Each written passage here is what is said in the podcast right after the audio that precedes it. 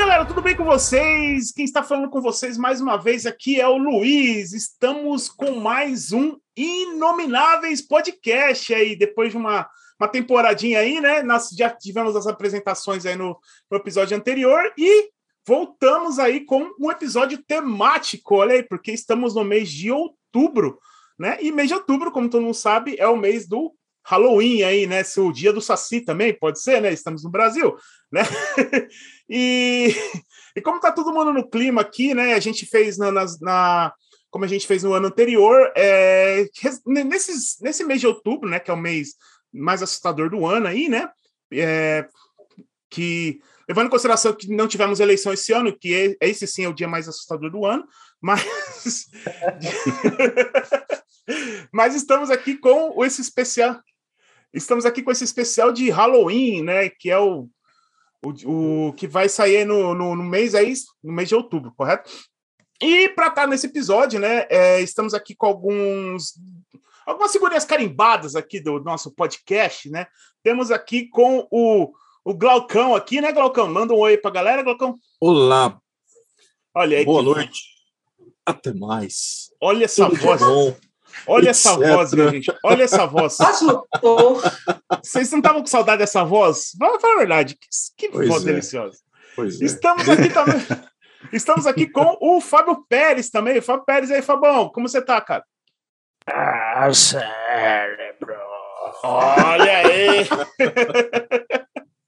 Olha aí, tá, mano. A gente não vai falar do Retorno dos Mortos Vivos. Esse é outro filme. Vamos, quem sabe, pro ano que vem, né? E estamos aqui com o nosso novo membro oficial aí, que agora é o Igor Girota, aí, oficialmente aí, já foi apresentado no, no, no episódio anterior, mas agora ele está aqui mais uma vez.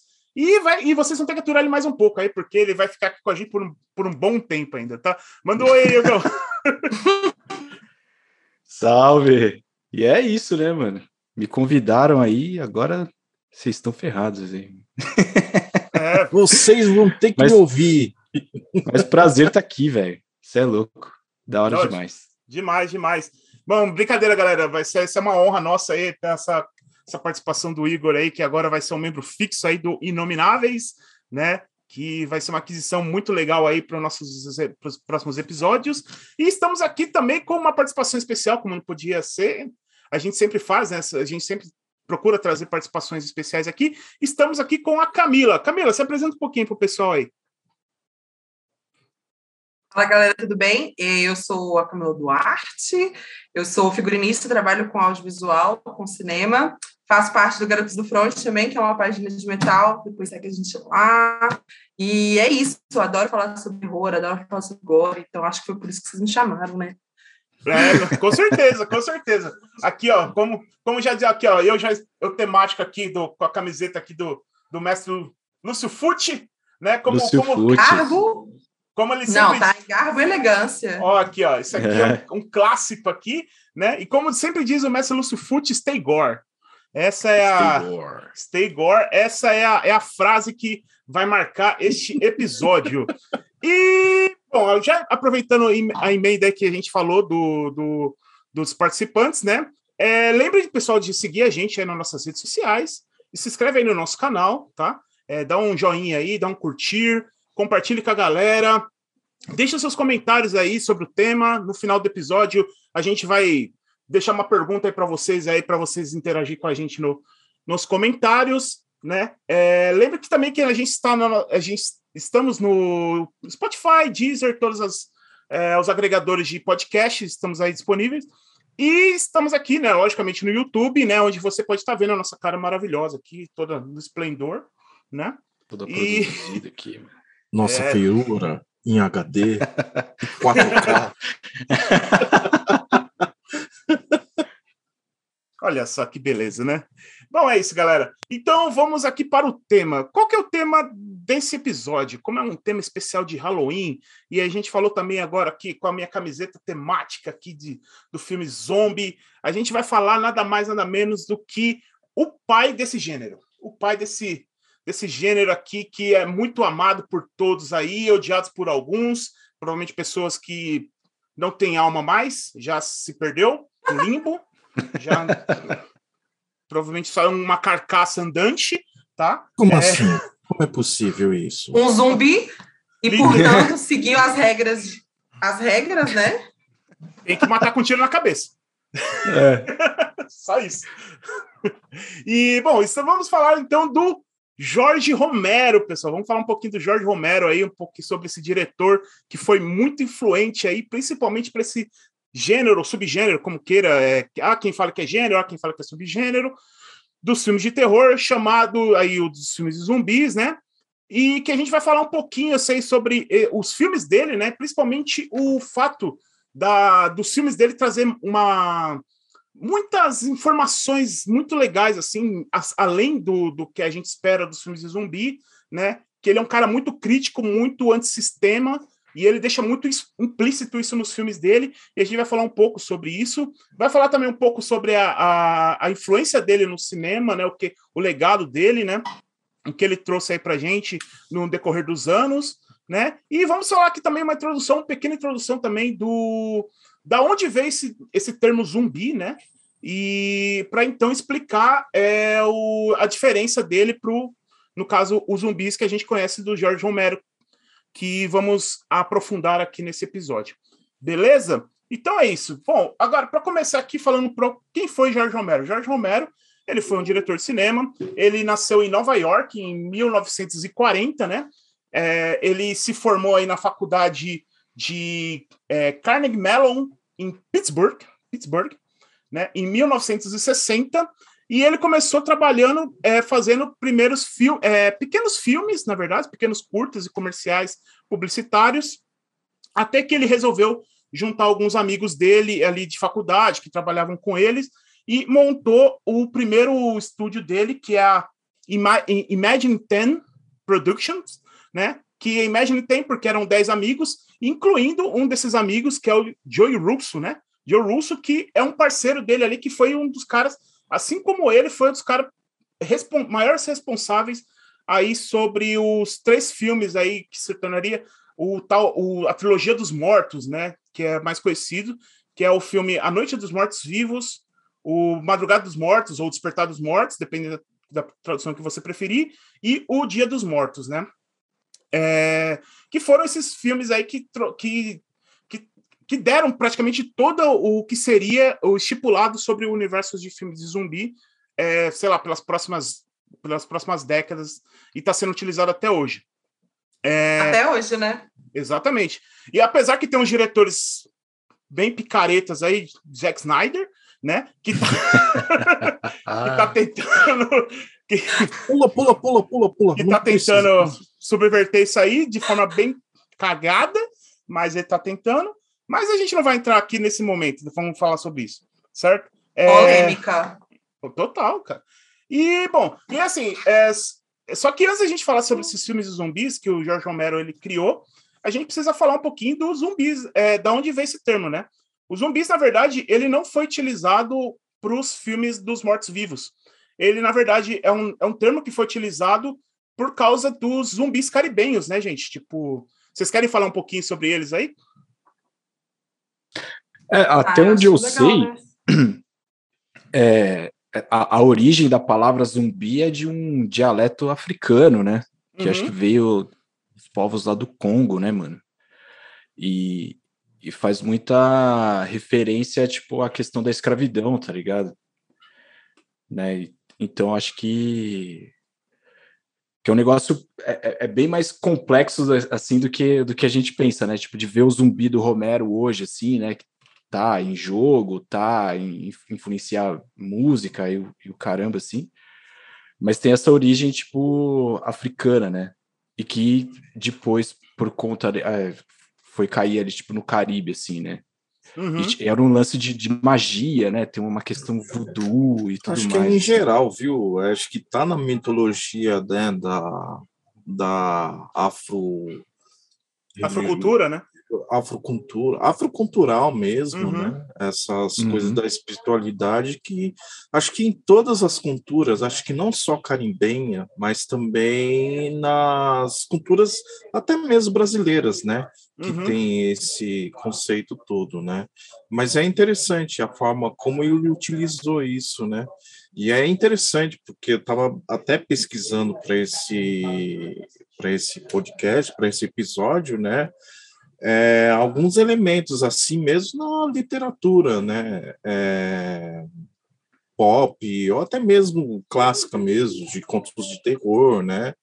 Que, querendo ou não, temos ainda, né, aí no histórico, até mesmo se você for pegar né, no, conte no contexto eurocêntrico né, do leste europeu, né, vem aquela cultura também do, do Conde Drácula, né, querendo ou não, ele é um vivo morto. Né? Uhum. Então, uhum. aí pesquisando disso, né, aí até separei algumas coisas, né, que o primeiro conto, é claro que aqui a gente está falando sobre zumbis, né, mas tem, sei lá, acho que uma um protótipo dessas coisas, né? Por exemplo, tem um vampiro, né? Que da editora Clepsidra, né? Que é o primeiro conto, assim, é, registrado, né? Sobre a, a lenda do vampiresca, né? Que uhum. fala mesmo desse conceito do protótipo morto-vivo, né? Que acho que surge daí, né? Essa lenda, né? De dos mortos-vivos, né? Tem também um conto do, do, do escritor russo Andreev, né? Que é que ele remete àquela, ele resgata um pouco aquela história do Lázaro, né? Que conta os dias do Lázaro, como ele foi, ele passou a vida depois que ele foi ressuscitado por Cristo, né? Uhum. Então é um conto assim muito profundo, né? E ele Os não zumbis é... estavam na Bíblia. É, mas só que assim, né? O contexto, até mesmo li rapidamente hoje de tarde, o contexto do Lázaro ele pega para uma questão mais sei lá, hoje a gente diria um, algo meio schumpeteriano, assim, algo remetendo a essas coisas meio filosóficas, né, do daquele, daquele conceito, assim, o que é o pós-morte, né, que questionam para ele, né, durante o conto, assim, o que, que seria o pós-morte, né, e ele vendo, se apodrecendo, né, tomando aquela uhum. forma, né, então, ou aquela coisa dúbia, né? Ele não sabe, nem mesmo eu que voltei dos mortos, eu não sei dizer, né? E aquilo, né, da ideia do Lázaro, né, do onde foi colocado pelo André Viev, né? Então, causou impacto mesmo, até mesmo para aquelas pessoas que estavam no convívio dele, né? Uhum. Até mesmo, sei lá, o imperador e vê-lo pelo Aurélio, né, que era um grande escultor que passou uma noite conversando com ele, aí ele mostrou realmente o que, que era o pós-morte, né? E todos saíram enlouquecidos com aquilo, né?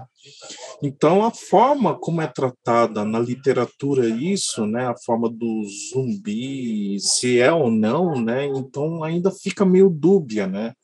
Uhum. É, não se sabe ao certo. Também tem essas lendas, né, do, do, do voodoo do haitiano, né, nessas, nessas culturas afro americanas, né, que tem muito isso, né, tem esse mistério ainda, né, e você, se você for puxar, puxar tem muitas coisas, né, tem esse, tem a, aquele livro A Lenda mesmo, que, querendo ou não, é um, um livro sobre zumbis, não de coisas esquisitas, né? Tem também que até lembrando, remetendo um pouco do filme do Romero, do primeiro, principalmente do, do, primeiro livro, né? Do primeiro filme, tem esse conto aqui, o Cometa do o Debo, né? Que saiu recentemente pela editora Fósforo, né? Que conta mais ou menos esse cataclisma, né? Na situação é, do, do negro, né, sozinho no mundo, né, encontrando aquelas mesmas situações do primeiro filme, né, encontrando uma mulher branca, uhum. tudo, né, então eu lembrei muito desse conto do, do Debo, né, que também é um livro sensacional, de conceito de liberdade de leis civis entre os negros, né? Ele é um escritor muito bem conceituado, né? Uhum. Tudo esse conceito... Acho chique que o Glauco né? traz referências. É, é, aqui, aqui, tem, aqui tem referência. Aqui, trazer, aqui, que, aqui traz referência, aqui tem cultura. Não, é que tem que trazer um pouco desse conceito, né? E também remete até um, um pouco. pouco de cultura, né? Não, essa discussão é, de onde vem esse conceito do zumbi, né? Porque está uhum. muito ligado aonde, né? Despertou essa curiosidade, né? Sim. É, e assim, só, só é, aproveitando também que o, o Glauco falou, né? É, do, ele falou do, do, do, de vampiro, né? Que o, o, do, do, o Bram Stoker mesmo, quando ele começou a escrever é. o Drácula, é, muitas coisas que ele colocou de referência, esse lance do, do, do morto do morto vivo, era coisas que de história que eles ouviam dos marinheiros que vinham pro que, que vinha da, das regiões da América, né? Que escutava as histórias que os escravos contavam, tal, né? De pessoas que, que, que eram enterradas, depois eram trazidas de volta à vida, tal, né? Ele teve muita essa influência também.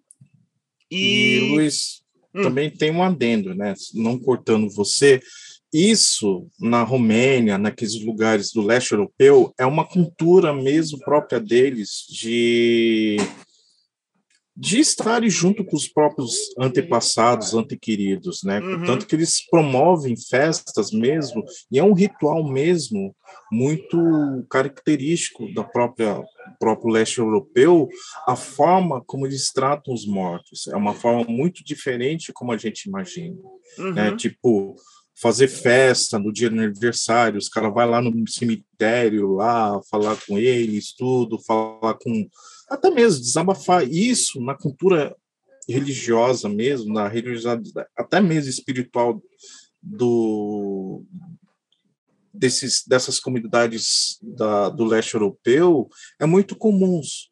E é claro que além disso, né, surge essas histórias, né, sobre fatos assim de zumbi, de, uhum. de Drácula, de espírito morto-vivo, né? Uhum. Então vem muito dessas histórias, né?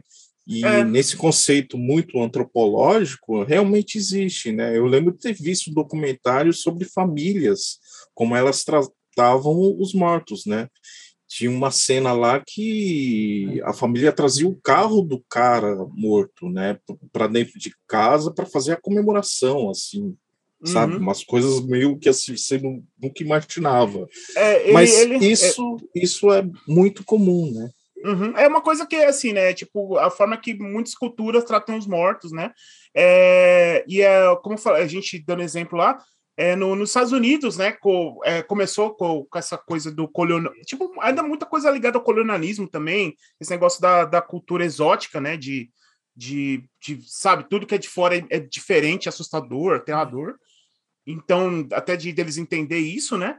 E aí, muito, como a gente deu exemplo lá do. do mas assim, no, no, em Hollywood, né? Hollywood começou a utilizar esse, esse gênero de zumbis, foi principalmente por causa desses, é, desses, dessa cultura é, voodoo, né? De enfeitiçar as pessoas, que na verdade a pessoa ela era morta, daí a pessoa enfeitiçada, daí a pessoa que, que trazia ela de volta é, ela, a pessoa que, que, era, que era trazida dos mortos se tornava escrava dessa, do, desse feiticeiro, né?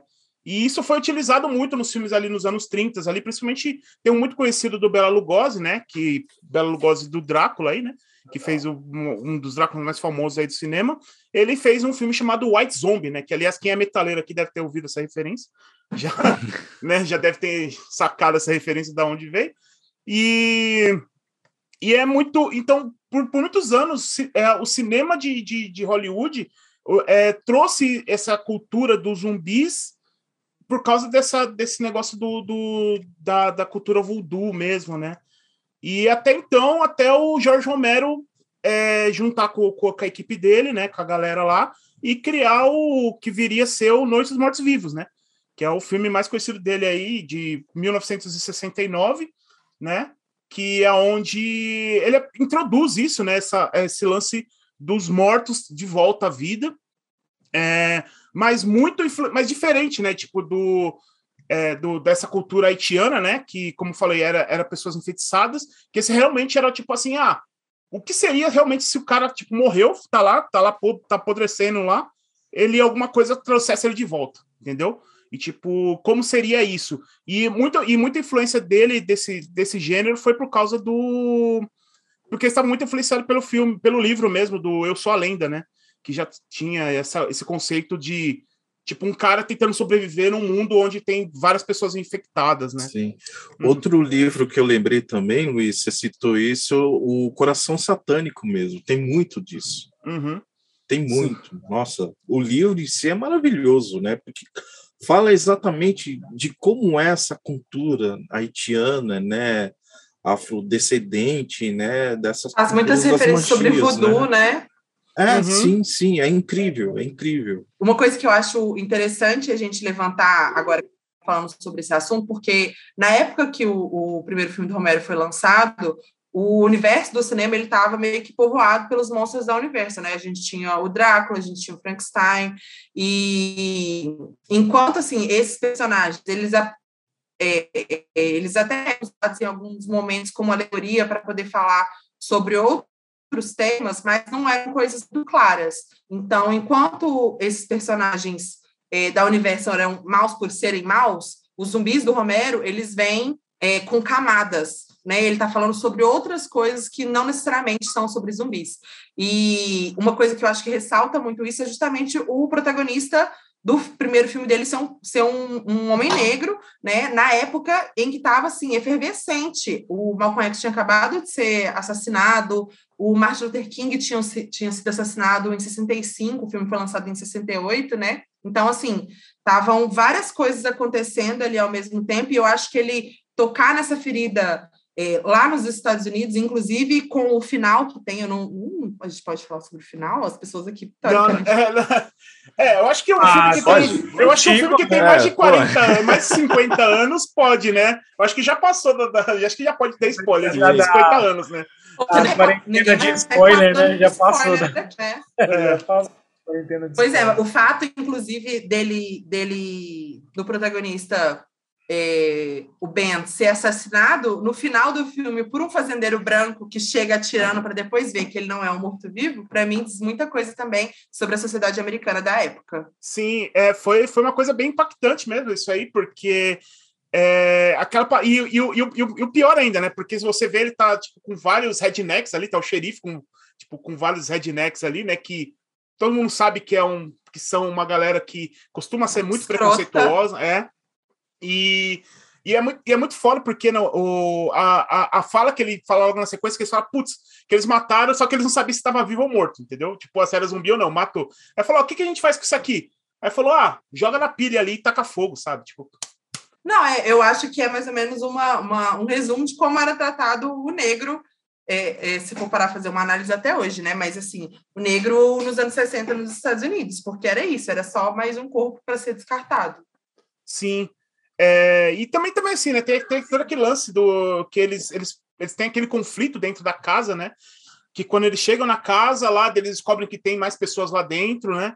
E aí fica aquela tem fica aquela aquela aquela trocação de farpas entre o Ben, né, o personagem do Ben, e o personagem do Harry Cooper, né, que é o é um pai de família que lá que no, tá no porão, né? no porão lá, que eles ficam o tempo todo disputando, tipo, ah, não, é tipo eu vou ficar no porão, é mais seguro. É, não, vamos ficar aqui em cima e vamos reforçar, porque se, se a gente ficar no porão e eles entrar no porão, a gente não tem como fugir, né? Não vai ter mais escapatória.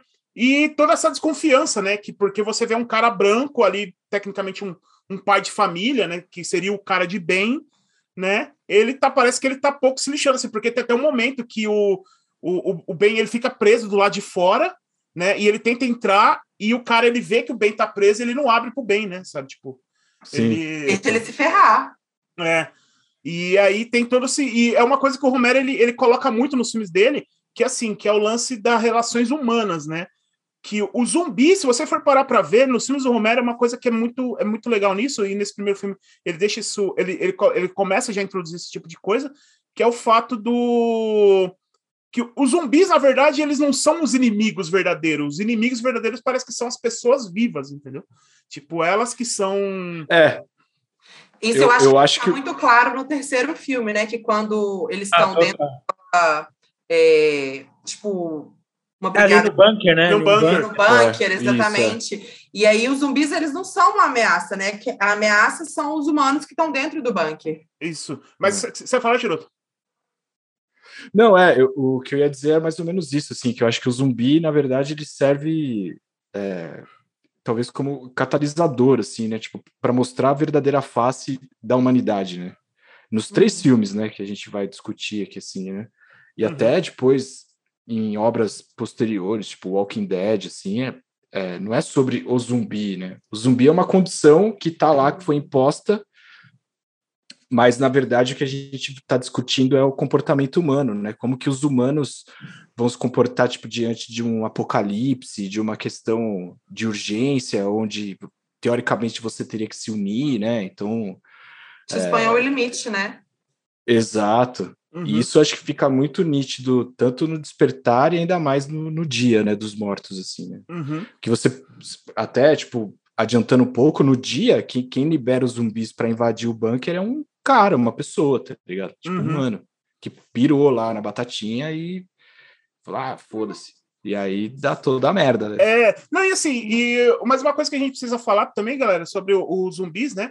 a gente é, tem esse lado humano, né, que a gente falou que é o mais importante, vamos explicar aqui, mas foi nesse primeiro filme que introduziu o que seria as primeiras regras dos zumbis, né, que é esse lance, uhum. tipo, dele é, andar lerdo, né, tipo, andar devagar, esse zumbi lento, que ele não sabe, ele não tem mais, ele não tem mais a fala, né, ele perde todo, totalmente o raciocínio ali de fala, e coisa assim do tipo, né? Ele anda todo todo manco tal. É, ele estipula também que ali naqueles que o, o, é, é, um, é uma infecção, né? Que, tipo, quando a pessoa é mordida por um zumbi, ela se torna um zumbi depois de um tempo, né? Que depois ele mostra isso lá na, na a menina lá escondida no porão, lá, que é a filha do, do Henry lá, ela foi mordida e no final ela se torna uma zumbi, acaba matando a própria mãe e tal, né? Que é uma cena uhum. bem impactante, assim, né? Porque é uma criança, querendo ou não. E, e, e, tem esse lance assim, só que ao mesmo tempo que eles estavam estipulando as regras dos zumbis, ainda tava meio que é, ainda não eram os zumbis assim que a gente conhece como hoje, né? Tem um lance também que eles falam, né, que é o, o, xerife, aliás, que é o xerife que aparece no final do filme, ele fala que a única forma de matar os zumbis é atirando na, um tiro na cabeça, né? Na cabeça. Que, é que senão eles não vão parar, né? E então, assim, é... só que ao mesmo tempo, eles algumas coisas assim, por exemplo, o, os, os, no, no, no, próprio filme do Romero, assim, no, o primeiro zumbi que eles encontram lá no, no cemitério, lá, que tá os irmãos lá, né? É, o primeiro zumbi, quando a menina tá, tipo, dentro do carro, o zumbi, ele pega uma pedra e tenta quebrar, né, a janela, ele quebra a janela com a pedra e tal. Sim. Que é uma é. coisa que, assim, é... depois com o tempo, o Romero vai tentar explicar isso aí, mas é uma coisa que nunca foi, tipo, uma regra dos zumbis, que eles sabem utilizar ferramentas. Às vezes eles são só muito burros, entendeu? E não só, e só sabem andar e querer comer as pessoas. Né? É, mas essa é uma regra que o próprio Romero não respeita, né? Porque nos outros filmes os zumbis deles são retardados. Não, então, alguns são, outros não. Isso que é o pior. É, no, no dia tem uma evolução ali, né? Com é, é o é. Blob, Bob. O Bob. ah, é, o Bob. que ele aprende a usar a arma e tal. Uhum. E Mas o Fábio que... acho que ia falar aí. Não, então, no, no, no, primeiro filme tem, tem um lance do tijolo, né? Uhum. Que, que, ali de cara eu, eu já reparei nisso. E tem também a filha matando a mãe. A mãe, ela, exato. Matou com uma, com uma uma. É, uma pá, é tipo uma pá de pá pedreira. De é. é, pá de cimento, então. Uhum. Né? Ela, ela, não, ela não vai na mordida primeiro. Né? Exato. E... Ela vai com a então, e, e uma outra coisa também que, assim, os zumbis também nesse primeiro filme, ele não tem aquele grunhido, né? Aquele grunhido clássico, eles são silenciosos, o que torna eles cada vez pior, assim, porque você nunca sabe a hora que eles vão chegar, entendeu? É tipo, é, é uhum. é tipo, é uma coisa, assim, muito se você parar para ver assim é bem aterrorizante, né?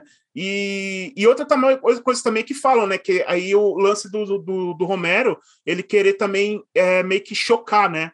Que ele falou que desse lance, por exemplo, que ele sempre coloca essas cenas dos zumbis comendo carne, né? Tipo, tem tipo comendo carne humana, tal, o lance do canibalismo, né? É, em Apesar... 68 o cara joga canibalismo, nudez, morte, é... limpa. Perfeito. E, e detalhe, né? tem uma entrevista dele que ele fala sobre isso, né? Que, que é, como não tinha assim uma, digamos assim, uma, uma regulamentação de do que se pode mostrar e tudo mais. Não tinha o lance de censura, de divisão de faixa etária, essas coisas. É, ele, ele para fazer esse filme, como ele, ele era muito fã de comics, né? Ele, ele se perguntou: Nossa, mas a gente vê nos comics é, cenas tão mais grotescas e, e por que não mostrar isso no, no, no, no filme? No filme. Aí é aí que ele vem. E é interessante você falar isso. Comendo carne e etc e tal. E é interessante você falar isso, porque nesse período mesmo, né? É, rolava, né, nos Estados Unidos aquele lance da censura, né, do, das comics mesmo, né, porque tava exagerando muito tudo, uhum. né, até tem um, um uma HQ muito legal que recentemente a o Pipoca Inanquim lançou, que é a Amazona, que é sobre a criação da Mulher Maravilha, né, e também sobre esse reboot todo, né, de da questão psicológica, né? Um, forense psicanalista foi entrevistar uns maiores assassinos, se isso para comprovar se tinha essa influência dos quadrinhos na personalidade das crianças, como nos videogames hoje, etc. e tal, aí uhum. todo mundo já sabe. Mas é interessante ver isso também, né? Uhum. E, e assim, uma coisa também que vale, vale a pena comentar, né?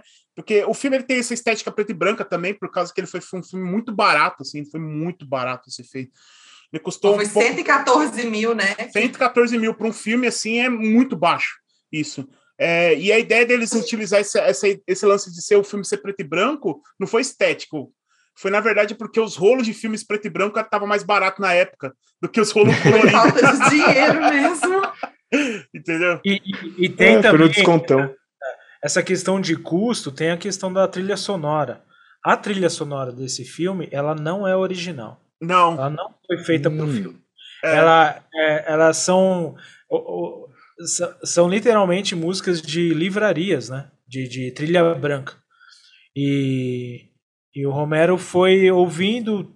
Uh, acho que ele tinha um amigo, enfim, algum dos sócios, enfim, tinha uh, essas livrarias, ele, ele, daí ele ficou ouvindo, ouvindo, ouvindo e escolhendo as músicas pro, pro filme, e ele escolheu de uma maneira que, que desse uma sensação de que fosse feita pro filme, mas elas não são. Por quê? Porque não, não tinha orçamento para pagar, para produzir uma é, trilha. É, contratar um maestro, contratar compositor. Não, não, cara, é, é, é, sensacional. Se, a gente começar a entrar nos bastidores desse filme, assim, é, é, uma, é uma história mais legal que a outra, assim. Tem aquela parada que, tipo, é, eles, é, esse filme ele entrou em domínio público, tipo, muito rápido porque eles tiveram um puta é. problema porque eles não conseguiam registrar o filme. E aí, tipo, eles nem conseguiram ganhar muito dinheiro em cima do, do, do filme, porque, tipo, o filme já automaticamente entrou em domínio público. Tanto que hoje em dia, tipo, tem um milhão de versões do, do, do Noites Mortos Vivos na internet fácil, assim. Tem até versões coloridas, tem versões que eles... É, fizeram uma trilha original, Fábio. Você já viu? Tem, tem uma versão que os caras mesmo, que, tipo, uma galera que é fã Nossa. criou uma trilha original é. pro filme, sabe? Tipo... Tem um remake, é, mas... né, dos anos 90, né? O remake é do. É, ele é dirigido pelo Tom Savini, né? Pelo Tom Savini. É. Só que tem a produção do, do Romero, é escrito, reescrito pelo Romero. Que ele fez, não para é ajudar, mas tipo, tem esse lance de ajudar de, de do, do, Romero, tipo, a, a é, conseguir uma grana, né? Com, com esse lance do filme, né? É. Porque o remake ele é, ele é quase um Ctrl-C, Ctrl-V ali. Tem algumas mudanças, mas é, é bem não, é, parecido, é, tem, né? Não, tem umas mudanças assim uh, que eu acho importantes. Eu gostei muito do remake também, sabe? Eu gosto é, do remake. Eu gosto do remake. Eu, assim, eu encaro como filmes diferentes, mas eu gosto bastante. Tem, tem uma é. coisa que, que salta muito aos olhos. É a mudança, o, como o, o Romero abordou a Bárbara. É tipo. Ela, no remake, ela é uma mulher muito mais foda, assim. Eu acho que tem muito mais influência de todos esses anos de, do, da ascensão do feminismo, né? Porque a, a Bárbara de, de, de 68, ela. Mano, ela é uma é, personagem não, ela, quase ela, inútil, né? É, tipo, ela, é, ela, é, ela é, bem medíocre, né? Bem medíocre. É, na verdade tem, tem essa parada. E no remake, ela é muito badass, tá ligado? Muito uhum. É, mas ela cresce, né? Ela começa assim como uma Sim. mulher frágil e no final do filme ela tá tipo Sarah Connor, assim, né? Mas é, é porque no primeiro filme não tem esse desenvolvimento de personagem, entendeu? Então, Sim, por é. mais que, que é, ela estivesse lá e que ela fosse uma, uma personagem, um, uma coadjuvante importante, ela não tinha muita importância para o desenvolvimento da história. E só uma coisa que eu acho muito legal, é, óbvio, acho, acredito que você sabe, né? Porque o Tom Savini era o maquiador de efeitos do, do primeiro filme.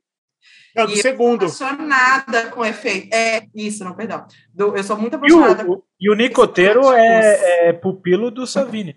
É. O Greg Nicoteiro. Greg Nicoteiro, exatamente. E assim, o. Só, só, é, só, porque assim, o que acontece? É, qual o motivo da Bárbara, ela, ela no primeiro filme, ela ter. Ela não ter essa relevância que ela teve no remake, por exemplo é, porque o, a maioria da galera que estava atuando no filme era tipo os produtores, roteiristas do filme, né? era a própria equipe, saca?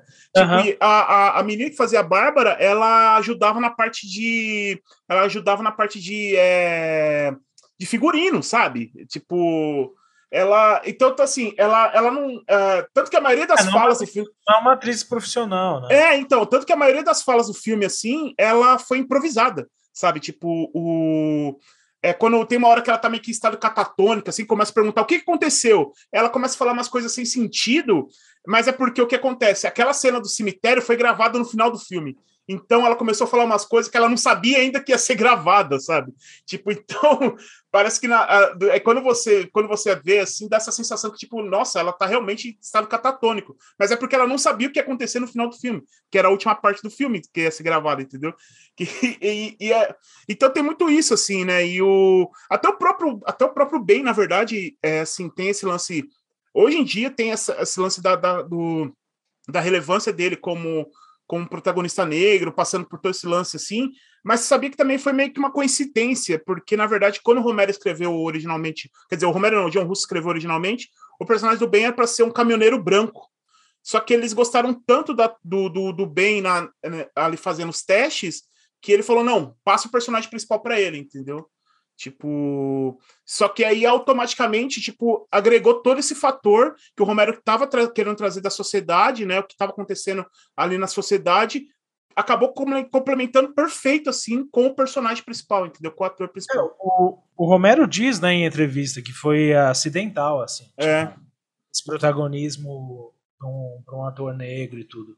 Que foi é, acidental. E não, e não cai muito naquela lábia. coincidências do universo, né? Tipo é, a gente já até comentou aqui em outros episódios aqui do, do Inomináveis dessa coisa de, de, de ter uma sintonia, assim, uma sincronicidade e acabar culminando com essas coincidências maravilhosas. Né? Uhum. E não tem muito essa, aquela ideia do, do survival, né? White Survivor, um filme, né? Não tem um branco que vai lá salvar o, o negro, né? Em contextos dos filmes, né? Ele é o uhum. principal mesmo, né? Então ele tá no rolê, então é isso. É, né? e que aí, aí tem aquele final né? e tem o final impactante, né? Que é um é. final bem niilista mesmo, porque o Romero tem muito disso de colocar um final bem niilista mesmo, assim, de Cara, não vai ficar tudo verdade, bem. bem. A verdade bem nua e crua na sua cara. É, exatamente. Tipo, meu, hum. essa, olha essa sociedade que é, já tá indo pro buraco, então não vai ficar tudo bem. Não, não, tem, não tem espaço para coisa boazinha acabar aqui, entendeu? Sim, e... porque aí remete nessa simbologia, né, do, do negro, é, dos fazendeiros, né, uhum. é, demonstrando uma sociedade branca, uma estrutura de racial ali, né, que consegue resolver as coisas, enquanto ele não, né, ele está à margem da sociedade. É, ele né? é obrigado a sobreviver, né, tipo, exatamente. É, é muito... É, é sobreviver muito... em que, entre aspas, né. É, é, é, cara, é muito, é muito doido isso aí, né, bicho? E também o lance que uma coisa também que o Romero ele, ele nunca deixa explícito também as coisas como, como aconteceu, simplesmente aconteceu. É, tem a teoria que fala que, na verdade, o, o zumbis ele começou por causa de um satélite que foi. É, que conteve radiação espacial, né? Que caiu e essa radiação acabou transformando as pessoas em zumbi. Só que no, no meio do, do. E isso é falado em momentos nos noticiários. O, o Romero ele tem esse lance das narrativas de colocar noticiários no, no, no nos filmes dele para meio dar um contexto ali de muitas coisas, né? E aí eles falam isso, só que ao mesmo tempo, tipo, tem um, tipo, um, uma espécie de órgão do, ali, algum funcionário governamental ali que tá meio que tentando abafar as coisas, tipo, falando, não, não é isso tal. Aí nunca dá para saber se é realmente esse lance do satélite mesmo que caiu, ou se de repente foi uma coisa interna mesmo que os próprios governo tá tentando esconder, sabe? Tipo, foi uma é, cagada do próprio governo americano que eles estão tentando esconder, sabe? E remetendo a, a, ideia clássica, né, daquela radionovela do Orson Welles, né, da é. Guerra dos Mundos, né? Nossa. Bem isso, né? Bem pontual, assim, essas referências. É. No segundo nos, filme fica nos, mais, mais claro isso, né? É. Nos Estados Unidos também tem muito forte isso, isso não só nos filmes do Romero, mas em vários outros filmes é, da Copa Americana, é disso, de você, ah, o governo implantou uma coisa, o governo está fazendo não sei o que escondido, uhum. 51, blá, blá, blá, blá. Área uhum. 51, é.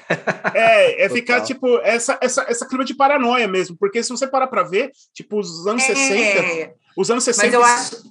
Os anos 60 é, tava muito influenciado por causa também da Guerra Fria, né? Tava rolando a Guerra do Vietnã e tal, e... E sabe, é, sabe, tipo, tava tudo assim. Que eu ia falar, a galera ficava Entendeu? E, eu sei que é proibido falar desse filme aqui, mas o, o, o Army of the Dead, o Snyder, ele, ele pega nessa, nessa linha. Que o, o zumbi de origem é, é governamental. É. ah, é, né? E que a gente não sabe Será ainda, que o Zack né? Snyder é, é comunista? Não, mas você sabia que essa ideia né, de, do, do estranho, do acontecimento, é essa referência de uma visão americana, né, da invasão comunista, né? É. Ah, eles vão dominar sua mente, vai deixar todo mundo alienado, etc e tal, né? Isso está muito em filmes, né? Contanto que na Rússia também é ao contrário, né? Tem essa brincadeira, essa jogatina. Se você é. pegar os filmes de ficção científica russas, né, remete também essa ideia do. A culpa é sempre dos Estados Unidos. É, é sabe? Né? E, é, fica essa Mas briga, assim, né? errado não estão, né? É. Não. Nessa ideia, nessa linha de que o zumbi é uma arma fabricada, né, uma criação do, do governo, do exército e tal, é, você tem essa, essa Army of the Dead do Snyder e tem, não sei se vocês conhecem, vocês assistiram, mas tem o, o Soldado ou Zumbi, é uma série que tem na Amazon uma série mexicana. Cara, bem legalzinha. E também a origem do, do, do vírus é porque eles estavam é, fazendo uma arma biológica para transformar é, soldados em, em, em super soldados. Combatentes, é, combatentes que não morrem, sabe? É, não, é, universal aí. É, o soldado universal, a mesma coisa também. Tipo, se você pegar a ideia. É muito Não, mas é que Sim, sim, mas é que nesse caso, no, nos dois casos, né? Tipo, pelo menos no soldado e, ou zumbi da Amazon, é, esse, esse zumbi ele perde a consciência, digamos assim, ele se torna assim um zumbi clássico, só que muito mais forte. E ele toma tiro e não morre, só, só morre se for na cabeça, aquela coisa. É o zumbi do Zack Snyder. É, é, exato. Então, eu até acho que o Snyder. Só que o do Snyder gosta de correr, hein? O do Snyder ele faz um cardio. É verdade. Não corre.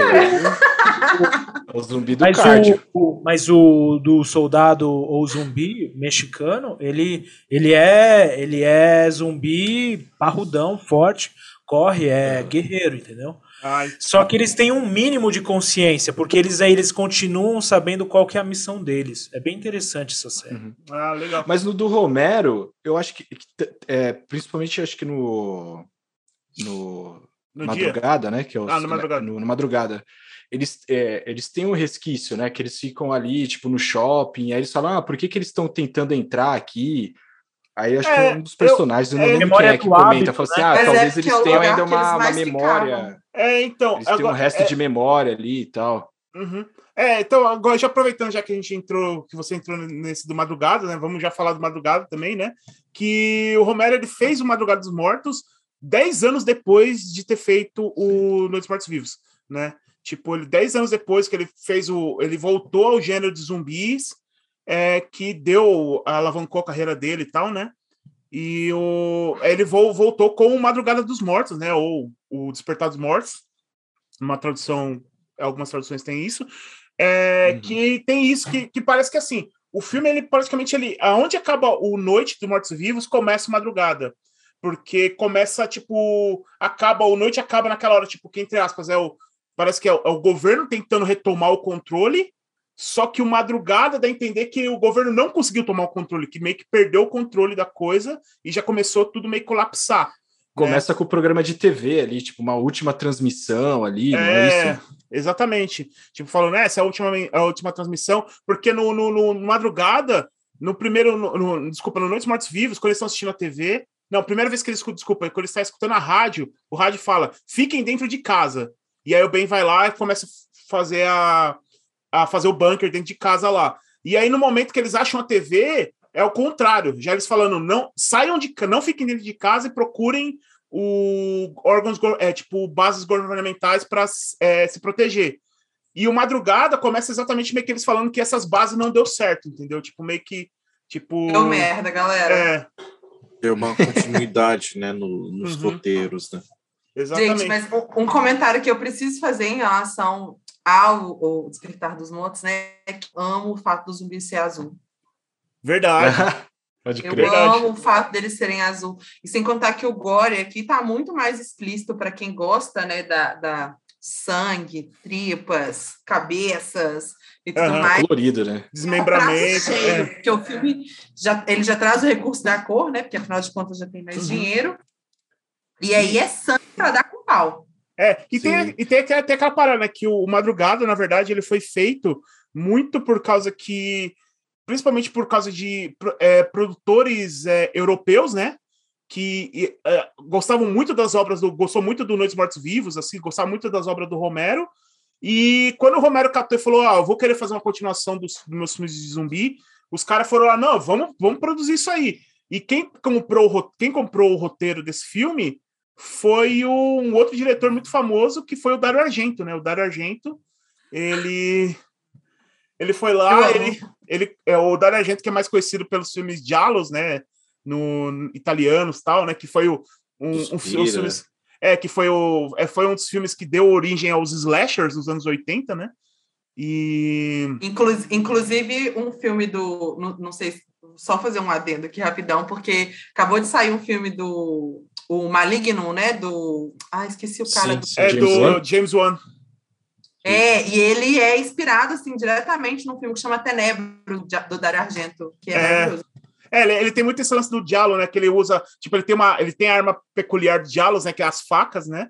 E o lance da luva, né? Que o, o, o ele usa também a luva escura, tal, é. né? Tem algumas...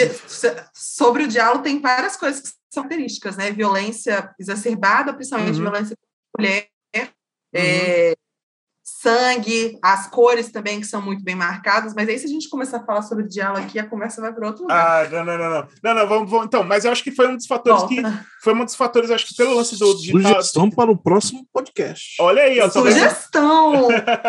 então fica aí, pessoal. Deixa aí nos comentários aí se vocês querem um, um episódio sobre diálogos aí. Vamos aí. É, então, mas eu acho que eu, é, eu acho que exatamente eu acho que por isso que teve essa influência da cor, porque você pode ver o, o sangue no, no, no, no, no Despertar dos Mortos é aquele vermelhão bem guache dos diálogos mesmo, né? Tipo, e tem esse uhum. lance da, das cores bem vivas do, do, do, dos, dos mortos, que eu acho que foi muita influência da, da, das produções do, do próprio Dario Argento, né? Então, é, eu acho que tem muita influência disso, né? É, mas assim, voltando daí, voltando ao, ao filme lá, e aí tem esse lance que é, o, que é o meio que a continuação, né? Que é a continuação do colapso. E essa história se é, já vai para outros protagonistas, né? Que agora são quatro protagonistas, né? Que é o repórter, é uma repórter, é, o namorado dela que é um piloto, né? E dois e os dois amigos do piloto que são dois agentes da SWAT, né? Que aí eles é que até então no começo do filme tem esse lance que eles estão tentando invadir um, um apartamento lá é, na periferia onde as pessoas estão escondendo os parentes mortos delas lá, só que os parentes estão vivos, né? E aí é. E aí tem todo esse lance da violência policial sobre a. Tem essa lance da. Já começa com o filme muito isso, né? Tipo, do lance da violência policial contra as minorias, né? Porque tem um policial doidão lá que começa, tipo, bater nas portas e atirar nas pessoas, tipo, dando tiro na cabeça sem saber se a pessoa é zumbi ou não. Sabe? O cara fica, ah, isso aí, tipo, sabe, fica naquela, naquele frenesi de querer matar a pessoa. Autorizado, né?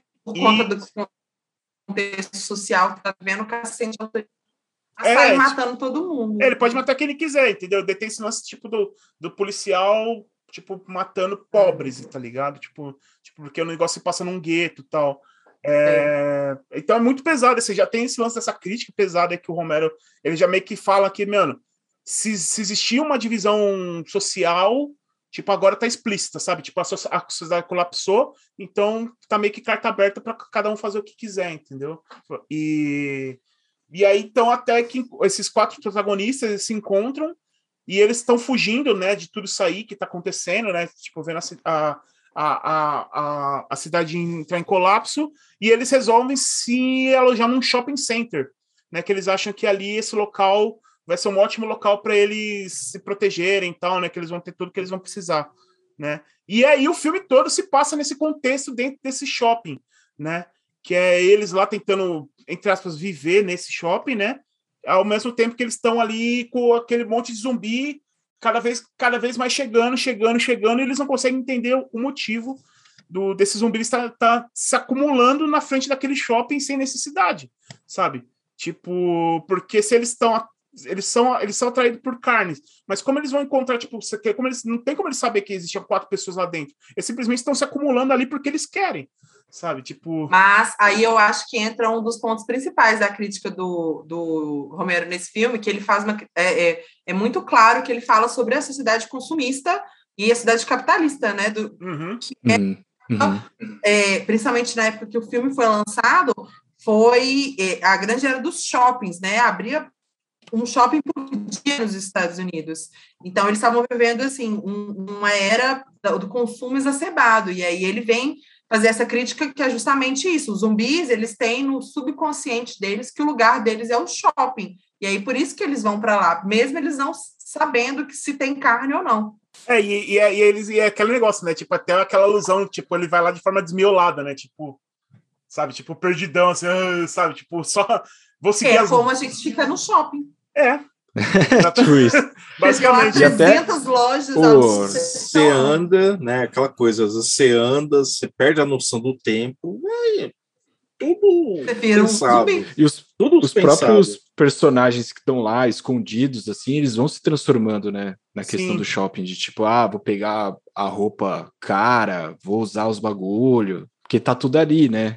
É. Então eles vão também, de certa forma, tipo, absorvendo essa questão do, do consumo, assim, né? É, Mesmo é, eles estando lá, tipo, Inclusive, sobrevivendo. Eles né? a noção, né? Porque, tipo, é, eles vão se colocando em risco de forma desnecessária, assim, tipo. É, tanto que Sim. um dos personagens é o Roger, né? Que até então ele era o. Até ele, tipo, ele era um dos. Ele era um agente da SWAT, ele era um cara treinado, ele estava preparado para certas coisas. Tipo, exatamente para essa sensação de conforto, ele achar que pode tudo, foi o que causa a, a morte dele, né? Porque ele fica ele, quando ele tá lá, ele se acha superior aos zumbis, e até que nos cuido lá, uma, uma bobeira, ele é mordido por um zumbi e acaba se tornando um, né? Tipo. Deu mole, Playboy. É. Deu mole. Não, é, e exatamente. E, e tem, e, e, e, vale, vale falar também que esse filme, né, que tem a famosa a frase, né, que é utilizada pelo é. ator Ken Foree, né, que faz o Peter, que ele fala, né, daquele lance, né, tipo, ah, quando não, não tiver mais espaço no inferno, os mortos caminharão sobre a terra. É. Né? Tipo. Só uma outra coisa. Pode falar, perdão. Não, não, e, é, e, aí eu acho que tem muito esse lance, assim, que assim, o personagem do, do, do Ken Furry também, que é um personagem negro, que é uma coisa recorrente no, nos filmes do, do Romero, que ele sempre coloca. E, e, ele, se você parar pra ver, ele é um dos caras mais racionais do filme, assim, tipo, enquanto todos os outros estão se preocupados com coisas supérfluas tal, ele é o último que se dá o luxo de querer porque até então ele acha, tipo, tudo, cara, vocês estão doidos, olha o que a gente tá passando, sabe? Tipo. O mundo está acabando e você tá pensando casaco de pé. É, exatamente. ele é o último, ele é o último cara que se, se dá o luxo disso. E quando ele percebe a merda que deu, exatamente esse descuido deles, que ele volta de novo e fala: não, ele, ele é o primeiro a se abdicar dessa, dessa porcaria, sabe? Tipo... Sim, é, é. E uma coisa também que eu percebi nesse filme, assim, é, e que, assim, tem uma parte ali que fica nítido que é tipo. tem uma cena lá dos rednecks, isso é até antes da galera chegar no shopping, que eles estão matando, né? Tipo, os mortos-vivos, assim, e, tipo, dando festa, os rednecks, tipo, com aquelas picape tomando cerveja, uhum. tipo, ah, vai lá, acerta um, aí. E, tipo, sadismo, tá ligado? De, tipo, poder atirar em outro ser humano. Como porque, sem consequência, sabe, né? Como esporte, é, é. E sabendo que não vai ter consequência nenhuma, assim, você vê, tipo, a felicidade, assim, no olho do, dos caras, assim, de tipo, ah, vai lá, vai certo, explode o carro ali, ele vai, ele vai tá chegando perto do carro, explode o carro, ah, tipo, você vê, caralho, mano. É. O ser humano é muito podre, tá ligado? Não, exatamente, aí entra de novo esse lance da crítica do, do, do que o, o, o, terror, na verdade, não são os zumbis, são os Olha vivos. só, né? pra você pensar, né, o George Romero precedeu o Purge Day, né? Nossa, olha isso. É, é, total, tipo isso. É, nossa, bem lembrado, Glauquinho. É tipo isso, mano. É, é o dia do expurgo, mesmo. Assim. É. é. Que... E, e, uma outra coisa só que eu acho legal falar, porque é o seguinte, esse plot do, do pessoas se refugiarem num shopping é uma coisa que ela foi reproduzida depois em 385 filmes de zumbi. É. Vou, Inclusive no remake do Snyder, hein?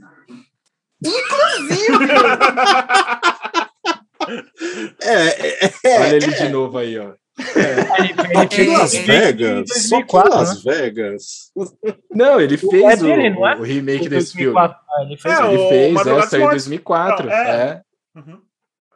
Nossa, Só que aí lá os zumbis já corriam já, né? É, é o, o, zumbi, o zumbi não só corria, como ele escalava a grade. É nesse que ele escala uma grade? Não lembro agora. Aí eu, aí eu não lembro. Não, não lembro. Mas eu sei que eles correm pra caralho, mano.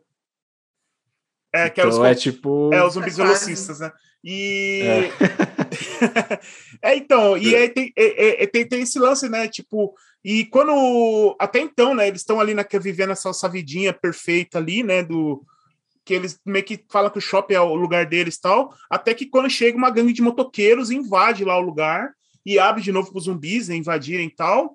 E assim, eles, assim, se você for parar para ver o personagem do Stephen, né? Que é o o, o, o, o que é o, o, namorado da Francine, né? Que, é, que era o piloto. Ele, quando tá todo mundo, tipo assim, tá o Peter a Francine falando, cara, sai disso, vamos se esconder. Eles poderiam ficar escondidos no bunker deles lá e esperar os motoqueiros ir embora, que eles ficaram tudo bem. Só que o cara nessa, tipo, nessa, não, é minha propriedade, isso aqui é meu, no ato de machismo dele, tipo, de superioridade dele, ele quer proteger o espaço que ele conquistou, sabe? Sim. Sabe, não se preocupando com, com quem, tipo, que com a, com a esposa dele, que estava grávida, tudo, né, cara? Tipo. Ele eu... não estava sendo racional, né? Nem um pouco. E aí eu não, acho eles... que é uma coisa que o Romero trata. É, porque os, os, zumbis seriam basicamente, tipo assim, seres humanos não racionais, que, que, que seguem só uma questão do instinto. Só que aí, quando eles ficam presos dentro do shopping, eles passam a ser irracionais também uhum. e seguir coisa do instinto, que é, é, é defender propriedade, blá blá, essas coisas. É. é. que é uma coisa que foi uma ideia original do Romero, ele pensou essa ideia de fazer o Despertar dos Mortos dentro de um shopping, porque ele estava ele tava num, ele tava falando com um sócio dele, que tinha um escritório dentro de um shopping, e ele estava espantado com o tamanho do shopping, assim, ele falou, cara, isso aqui é uma caverna, entendeu? Tipo, dá para literalmente, assim, alguém viver nesse mundo cavernoso aqui, tipo, como se fosse um primata, e, sabe, tipo, e sem consequências, assim né? E eles ficam e... meses lá, né? Passa um ficam... bom tempo deles lá, né? É, exatamente. Tipo. E aí tem esse lance, né? Que, tipo, que nesse ato inconsequente dele, ele acaba se expondo com, com zumbis, acaba se transformando num zumbi e depois leva eles até o lugar onde era o bunker deles, lá onde eles estavam escondidos, até que nem os dois que ficaram, tipo, Reforçando poderiam... o lance da, do, ali da, no inconsciente. Da, do inconsciente, exatamente. E aí tem. Aí, aí vai. Gente, aí... desculpa, mas me veio um comentário aqui na cabeça que eu não posso deixar de falar, que é o quê? Diga. Denomice. Olha, nesse caso é verdade. não, quase 99% das vezes é verdade, não tem o que falar. É, é, tipo, é isso mesmo, sabe? É... Então, é bem isso, sabe? Aí, aí tem esse lance da, da, do, do, do, do da, da, dessa dessa vontade de ser o homem superior, o macho alfa, que acaba prejudicando toda aquela sociedade que eles criaram, né? E aí volta de novo esse lance da, do, do, do da, da crítica patriarcal mesmo, que é tipo. É, é tipo, a, o, o que o conseguiu deixar perfeito, o homem conseguiu estragar por pura idiotice, sabe? Tipo, uhum. por, por, por, pura idiotice, única e exclusivamente. E aí o. E aí vale destacar também, né, que o, quando aparece essa gangue de motoqueiros, né, que é liderada pelo Tom Savini, que a gente comentou Tom aí. Savini, já, é. Que é Tudo. Que é liderado... Ele faz o... Ele atua, ele maqueia, ele coordena é. equipe, Tom Savini, tudo para mim.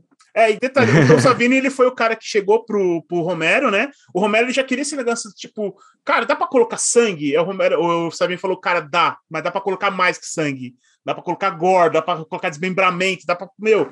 Então os caras, pode, pode pôr, pode pôr. E aí tem, aí começa lá as cenas lá, tipo, das coisas mais idiotas possíveis. Até aquela, aquela cena que o motoqueiro, ele tá colocando um negócio, medindo a pressão no braço, e aí um monte de zumbi começa. Do nada, assim. Tipo, o cara começa a medir a pressão. É tipo. É Homem fazendo omisse, assim. né? Tipo.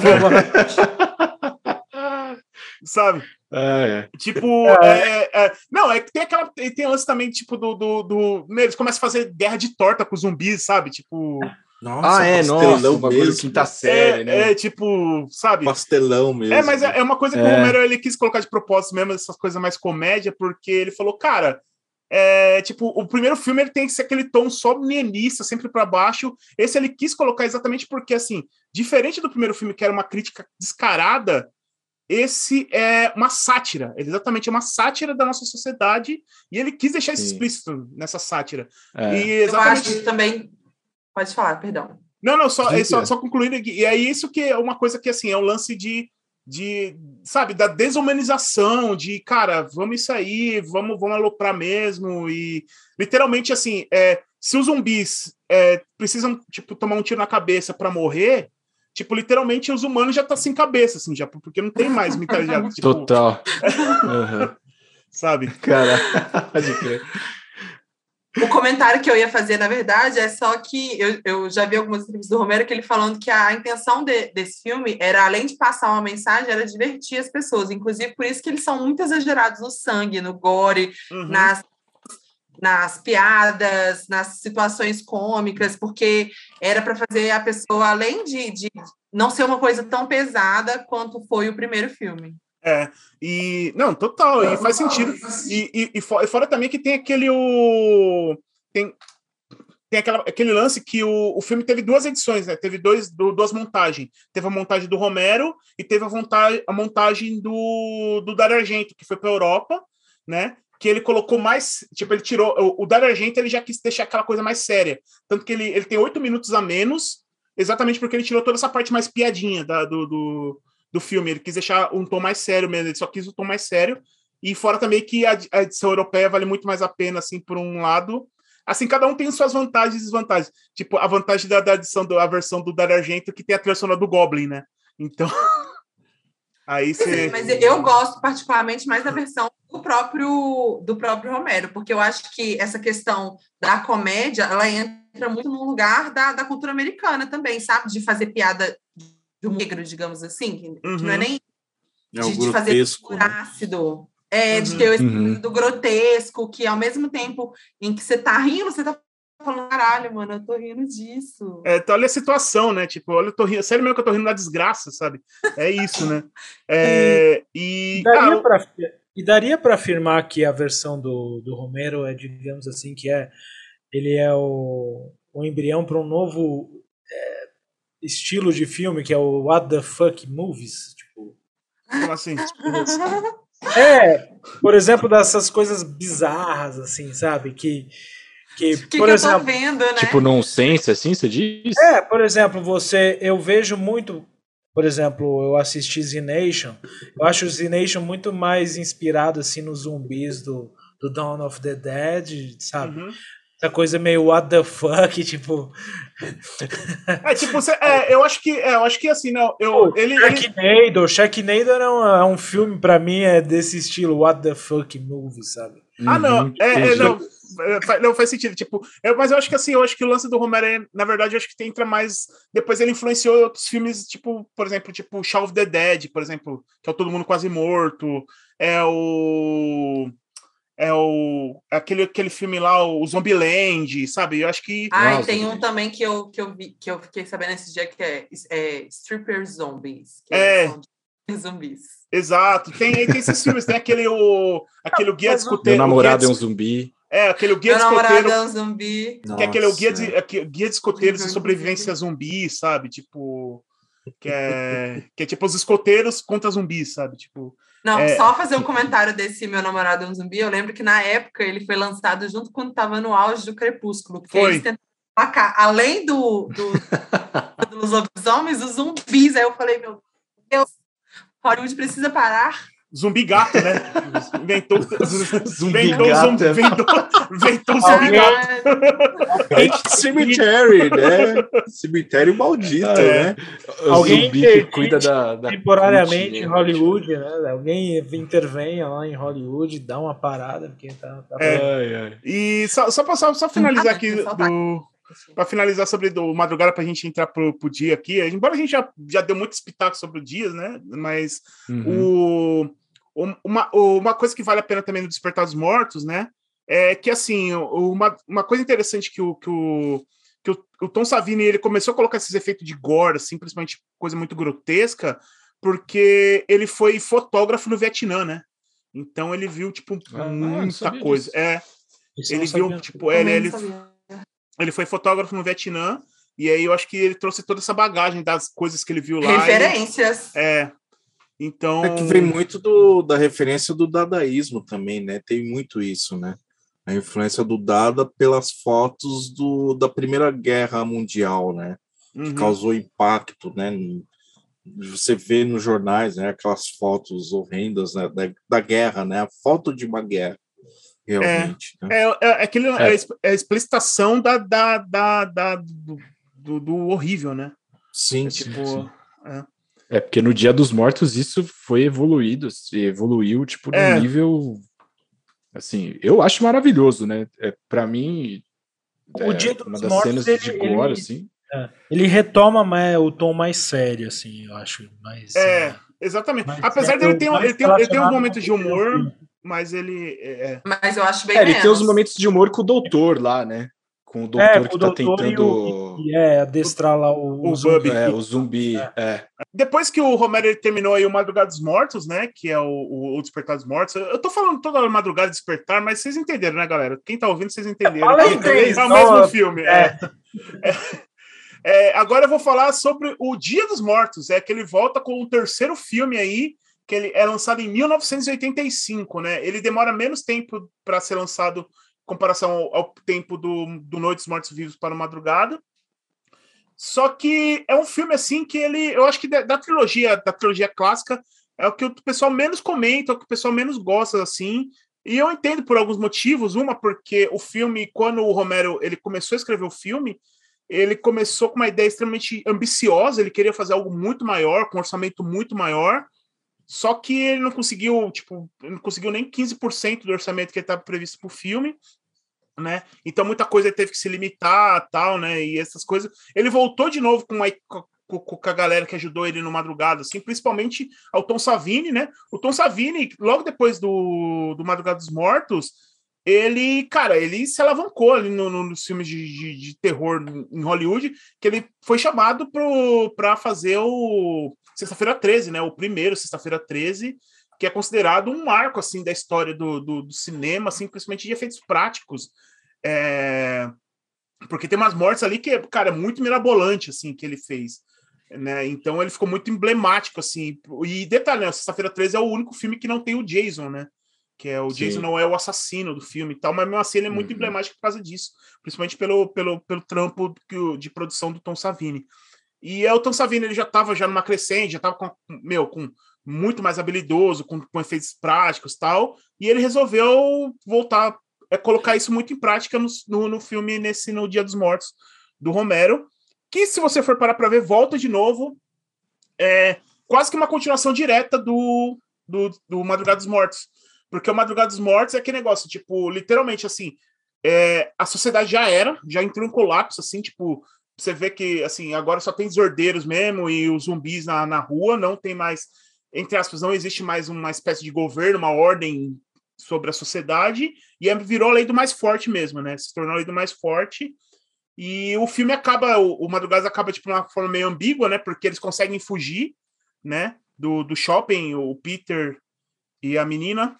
E só que é, é aquele negócio, não, não, dá uma, não dá uma sensação que vai ficar tudo bem, porque eles falam que tá acabando a gasolina, né, do helicóptero. Claro, né, o que acontece com eles. É, que, que eles não sabem se eles vão chegar em algum lugar e, e dependendo assim onde eles pararam, do jeito que está a sociedade, provavelmente as chances deles sobreviver são muito poucas, né? Então acaba dessa forma bem nihilista que o Romero acaba, né, no, costuma acabar nos filmes dele.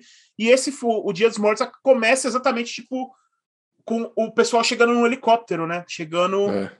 É, a cena de chegando no helicóptero, eles tentando chegar numa cidade, numa cidade, né? Eles pousam numa cidade, tentando procurar é, sobreviventes, né?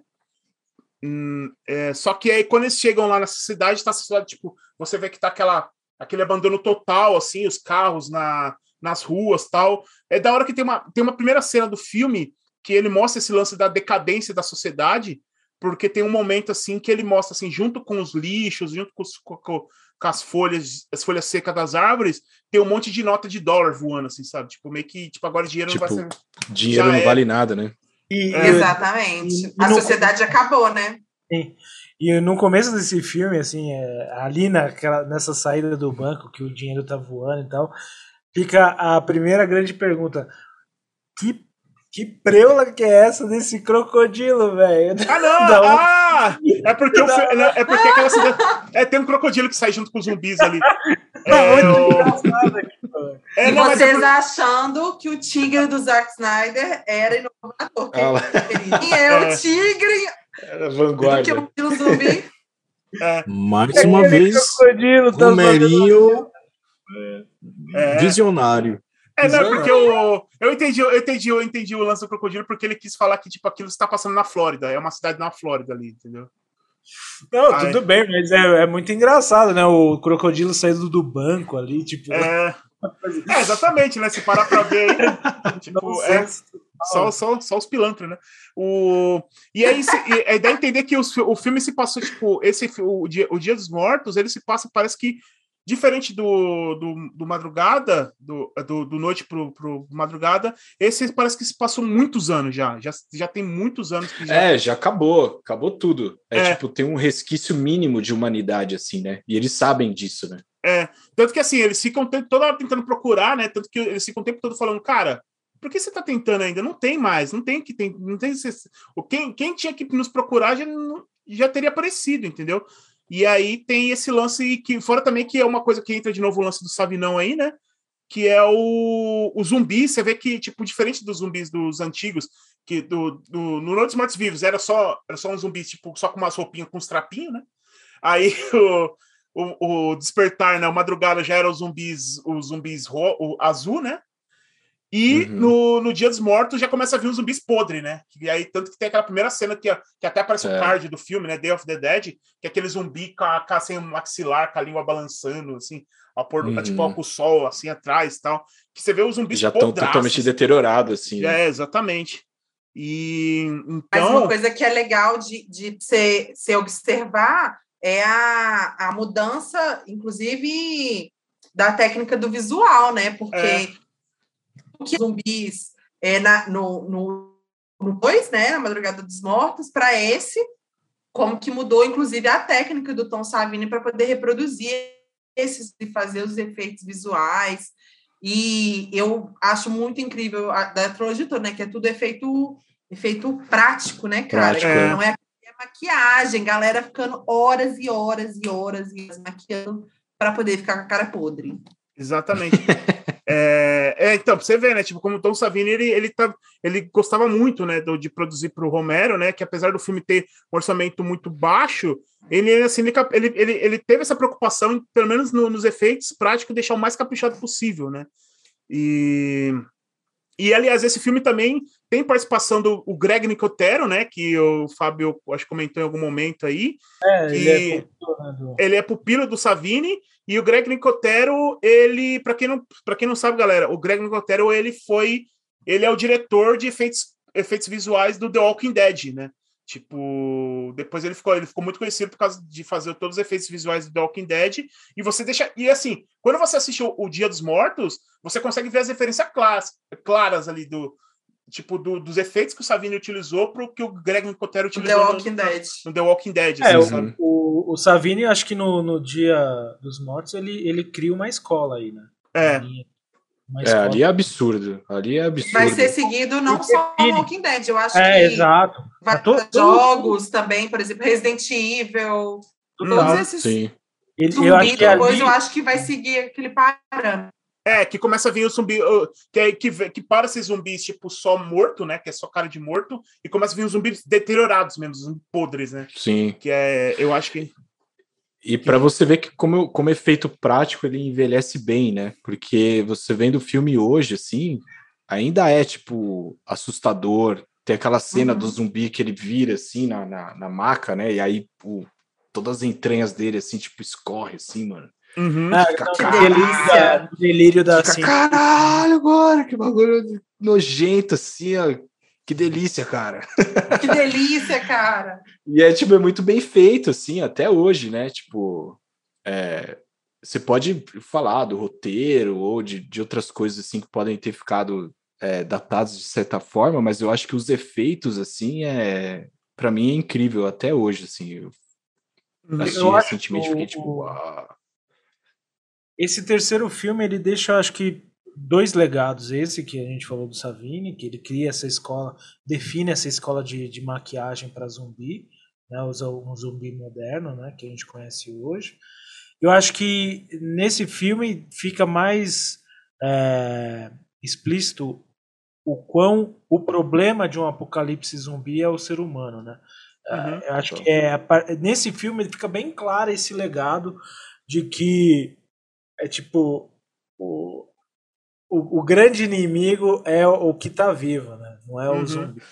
Não é o que tá morto, pode é, crer. exatamente. E é porque ele entra, porque assim, né? Falam que ao, pouco de vestidos da, da sociedade que sobrou, eles sobrevivem, tipo, embaixo de bunkers, né? Tipo, tanto que eles estão assim, esse grupo, né, de sobreviventes, ele tem um grupo, tem tipo um, vai, um grupo civis e tem o grupo dos militares, né? E aí tá nesse, Sim. tipo, e aí fica nesse, aí fica nesse, nesse quesito, assim, porque os civis que estão lá são pesquisadores. E eles estão nesse processo ainda de, tipo, meio que tentar descobrir o que aconteceu, se tem uma forma de reversão e coisa assim do tipo. A cura. É, exatamente. Só que não tem mais sociedade, assim, já dá para ver que não existe, mas não tem, não tem uma possibilidade de, de, de, de retorno de uma, uma sociedade como era antes, né? E eu, eu acho esse lance tipo do, dos militares ainda, querendo ou não, eles ainda tá prestando serviço para um governo que não existe mais, sabe? Tipo, dessa tipo deles ter é. que eles estão ali porque eles precisam das informações do cientista, mas eles vão passar aquelas informações para quem? Tipo, nem, nem sabe se existe mais Washington, sabe? Esse tipo de coisa. Mas eles se mantêm ainda nessa hierarquia militar de eu tenho superior, tenho soldados e tudo mais, né? É porque eu assisti no filme, assim, eu não sei, é, você fica com a impressão que, tipo, mano, os militares eles são bem idiotas, né? É. Você tem o, o. Eu não sei se é o general lá, o, o da alta patente, assim. É um cara super babaca. Os outros, tipo, mais babaca ainda, assim. É uma galera que tá lá, tipo, é, gritando, é. arrotando e falando merda, tipo, ah, é, mas é, lá, é, é, mas aí que entra... fazer o que é isso, a cientista? Tipo, é, tirando mas, uma, assim. Mas é que entra né? a crítica do, do aí que entra a crítica é. do Romeirão de falar, mano, militar é tudo uns lixo mesmo. É tudo cara. trouxa, Milica tá ligado? É tudo otário, tá ligado? Errado não está, não é, mesmo? Não está, é. É, são uns bandos é, de, que ele deixa de animal, claro, cara. Assim, é. Né? E, Como os militares são, são trouxa nesse filme. É, e eu acho que é, legal, assim, exatamente entrando nesse, nesse quesito, assim, porque é o, é o Rhodes... Não, na, só no filme. Não, na vida real. todo mundo sabe os milicos aí, o que, que estão fazendo. São uns, sabe? E aí o... E, e eu acho que é, é, é, é comandante Capitão Rhodes, se não me engano o nome dele, é hum. que ele começa esse lance assim, que ele começa meio que perder o controle, né? E, e ao mesmo tempo tem um lance assim que, tipo assim, tem ao mesmo tempo que tem um cientista que eles estão ali tentando descobrir meio que a cura, achar que tem uma volta. É, tem um, um cientista que está tentando domesticar os zumbis, né? Ele pega, ele pede para trazer espécimes, né? Que eles falam lá, os militares trazer para ele, para ele fazer os experimentos dele. É, tanto que chamam ele de Dr. Frankenstein, porque ele, ele literalmente ele, ele assume esse papel tipo de, do médico louco, literalmente, assim. Ele tem o casaco todo cheio de sangue e tal. E E aí o e ele tá nesse processo de tentar que ele acha que tem como domesticar os zumbis. E eu acho que é aí que entra novamente o, o, o, o, a, a, o lance do Romero, sabe? É, tipo, da críticas dele. Porque eles, ao mesmo tempo que tá, tem esse lance, tem esse plot do, do, do cientista tentando trazer os zumbis de volta a, a, a ter uma vida social, os humanos estão virando bárbaros, sabe? Tipo, sabe? Tipo, essa então... troca de valores, sabe? Sim. Tipo, os uhum. vivos estão perdendo o controle. Em algum momento do filme inverte, né? É. Exatamente, porque os vivos perderam o controle que Porque quem... em um certo momento do filme, que é mais pro final. Opa. Pode falar, perdão. Não, é, não, é que você travou. Parecia que tinha travado. Ah, meu Deus, perdão. Ó, é porque o que eu ia falar é que em um determinado no, no final do filme tem essa inversão, né? Que é onde o zumbi tem, tem comportamentos mais humanos e mais é, é, racionais, boa, né? racionais, exatamente essa palavra, racionais do que os próprios é, humanos. Uhum. E aí uma outra coisa que eu, eu fui pesquisar porque eu tinha assistido esse filme há muito tempo atrás e aí eu vi que dentro é, desse filme, o Dr. Frankenstein, né, lá para o Bud, ele usa uma teoria que é uma teoria de, de comportamento da psicologia real, que é do Pavlov, né, teoria de Pavlov, que é uma uhum. teoria de de comportamento e tal, que eu achei muito doideira, em como que o Hero traz essa temática para um filme de zumbi. É. Não, é, é, é essas nuances em que ele coloca que é, que é muito legal. É, outra coisa também que ele coloca, que ele estipula, que novamente tem um personagem negro, e ele é o personagem também, aparentemente, é o personagem mais racional, porque enquanto os cientistas estão nesse processo de não, a gente precisa descobrir a verdade, os militares estão nesse processo tipo de não, a gente tem que sair daqui, a gente tem que tomar o controle. Ele, ele e um amigo dele, né, que ele é o piloto, né, e o, e o amigo dele, que é um especialista em mecânica, em elétrico, eles são aqueles caras que estão aquém, eles não querem saber da treta entre os militares e a treta entre os cientistas. Eles são aqueles caras que falam, mano, Esquece essa porra, não tem mais. Cara, vocês não têm mais obrigação nenhuma disso. Vocês. Por que vocês não pegam suas coisas e vai recomeçar em outro lugar? Sabe? Tipo, só que eles ainda estão presos, essa, essa marra que existe uma sociedade que não existe mais, sabe? Tipo, de manter uma sociedade que não existe mais. E o, e, e, e, e, o personagem, né? O personagem dele, que é o John, né? Ele é um personagem assim, o, ele tem um forte sotaque caribenho, né? E aí entra aquele lance que assim que pouca gente percebeu, que é aquele tipo que querendo ou não é a referência que o que o Romero está trazendo dos filmes originais de zumbis, que é aqueles lances dos zumbis que fez o Caribe, tipo de ter um protagonista que fala essa referência sobre os zumbis que eles todo mundo tipo não existe uma forma científica assim tipo uma explicação científica de como os zumbis surgiram. Ele dá a entender que fala bem assim meu tipo às vezes é uma coisa aconteceu porque tinha que acontecer. Tipo, aconteceu, é. É, aconteceu porque tinha que acontecer. E ele deu o exemplo do lance assim, tipo, às vezes é, era Deus querendo mostrar para os seres humanos que tem que, tipo, como é andar no inferno porque eles estavam se achando demais, sabe? Tipo, uhum. é uma, uhum. sabe, tipo, é simplesmente é só um castigo que os humanos precisavam passar para voltar a andar nos trilhos novamente, né? Tanto que ele fala, cara, por que, que a gente não vai para uma ilha e aí nessa ilha a gente come, começa a vida? E aí é o que é o, é o plot final do filme, né? Que quando acaba eles indo embora, eles chegando. É o primeiro, é o último filme que tem um final realmente feliz nos filmes do Romero, aparentemente feliz. Porque eles chegam na, nessa ilha e aparentemente eles estão bem ali. E aí ele volta esse lance que, tipo assim, que eles, para fugir do, dos zumbis, eles precisam ir para uma ilha no Caribe.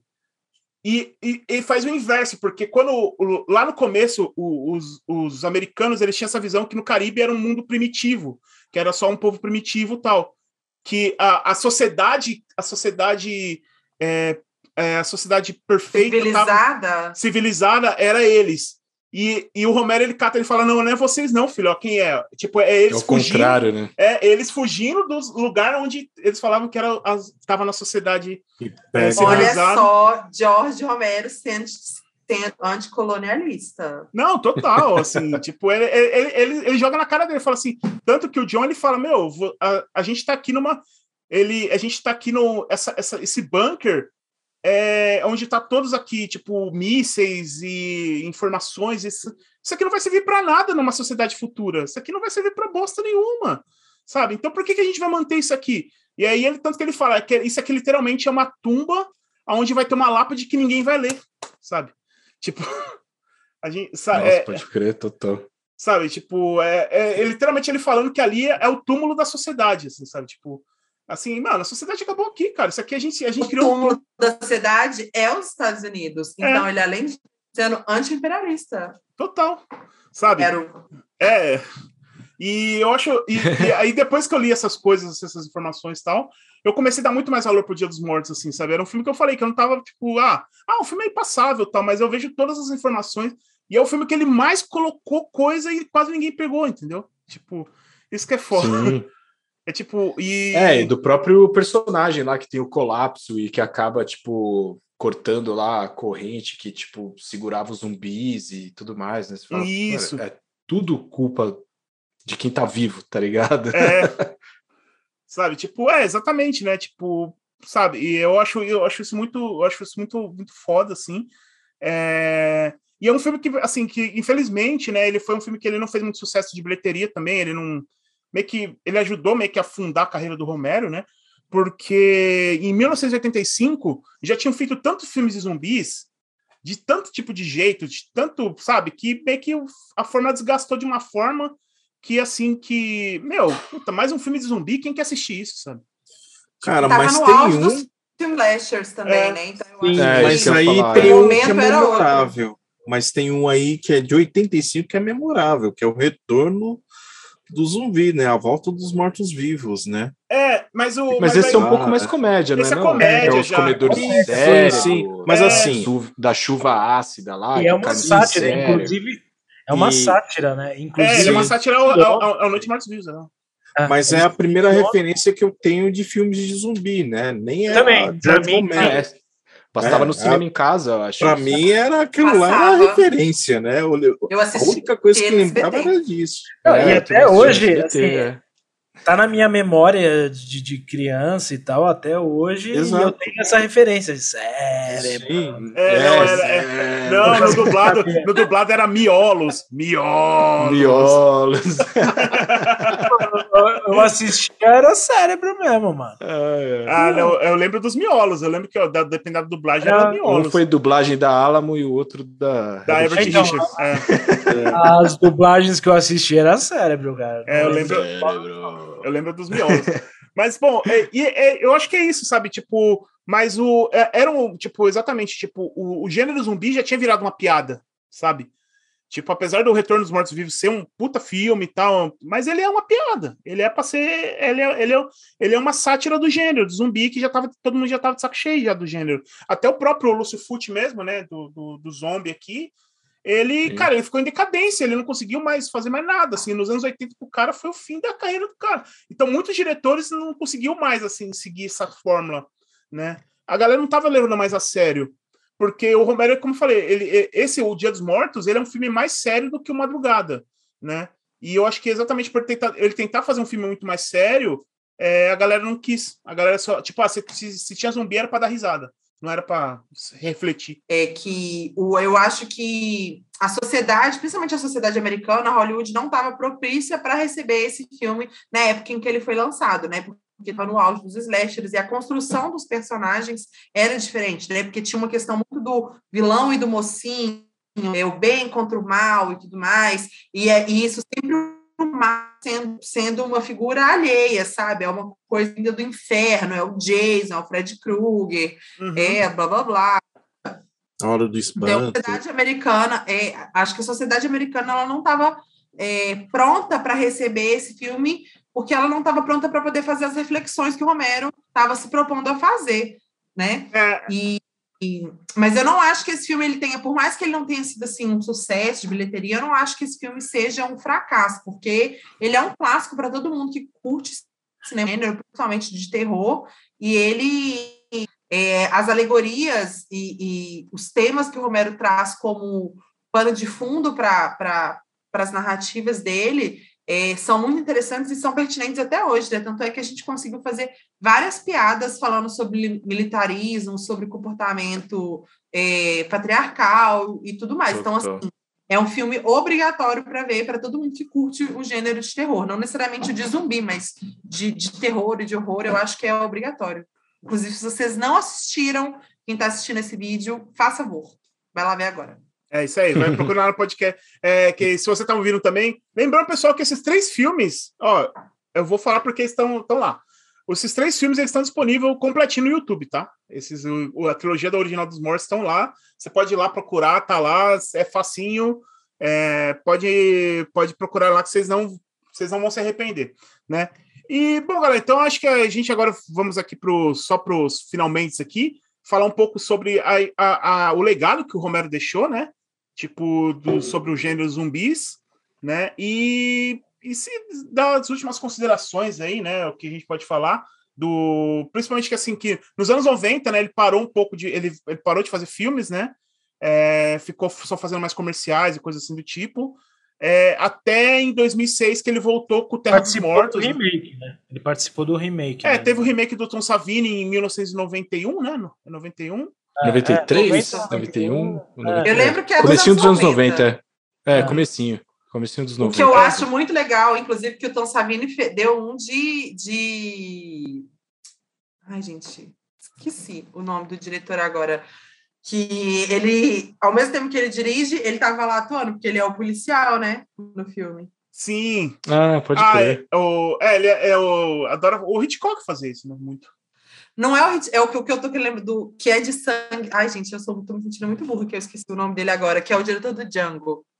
Ah, o, o Tarantino. Ah, o Tarantino. Tarantino! aquele safado mesmo. Mas é porque o Tarantino aparece em quase em todos os filmes dele, né? Então ele deu uma de é. E apareceu no, no filme também, que ele é o policial. Exatamente. E, bom, aí teve, aí teve esses filmes, né? Depois ele fez o Terra dos Mortos, né?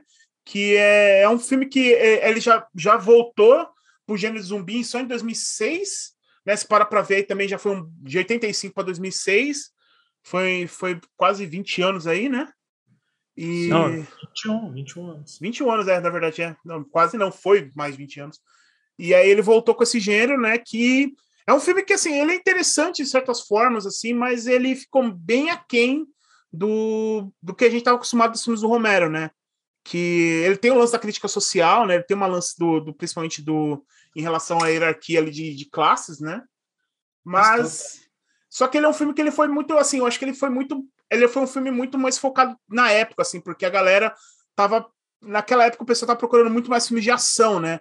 Já tinha saído. É isso que eu ia do... falar, é um filme de é... tiro, porrada e bomba, é. Já tinha muito. Já tinha saído os Resident Evil, né? O do, do Paul W.S. Anderson lá, né? É, a galera tava, ainda tava muito na febre ainda do, dos Matrix, né? Tinha acabado de sair os Matrix e tal. E eu acho que o pessoal ainda tava muito nessa de, de querer filme de ação. E eu acho que o Romero, quando ele entrou no Terra dos Mortos, ele entrou com essa, com essa ideia de, de ser um filme muito mais de ação do que esse lance de ser, tipo, esse lance da crítica social e, de, uhum. e da uhum. sátira, né? Desse lance para ser um filme de ação. Mas ele, ele tem essa proposta que ele dá ele a entender martelou, que é, é. Ele martelou bastante nesse lance da segregação de classes. Né? É. É, e tem o lance dos zumbis ficarem distraídos com fogos de artifício, tá ligado? Então você é... tem aquele lance, né, de tipo, ah, é carnaval, é. Apesar que os caras não têm isso, né? Mas tipo, é ano novo, aí vamos ver os fogos, aí a galera fica tudo lá. Uh...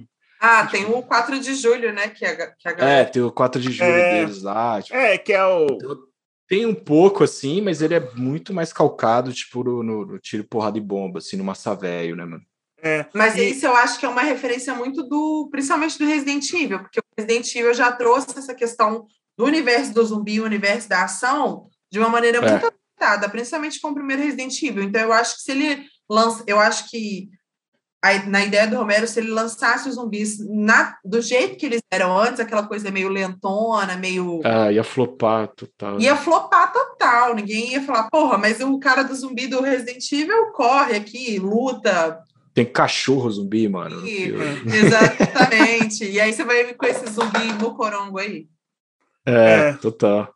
Né, então, e fora também que assim, o, o Terra dos Mortos ele tem. dá a entender que ele é uma continuação direta do, do Dia dos Mortos, né? Porque tem esse lance da evolução dos zumbis, né? Que assim como aconteceu com o Bub lá no, no, no dia, Isso. que ele meio que ele volta a ter meio que as lembranças do, de, de, das coisas que eles tinham quando era vivo, esse deixa mais explícito, né? Que os zumbis meio que começa a ter esse lance tipo de, de começar a se comportar de novo como ser humano, assim, né?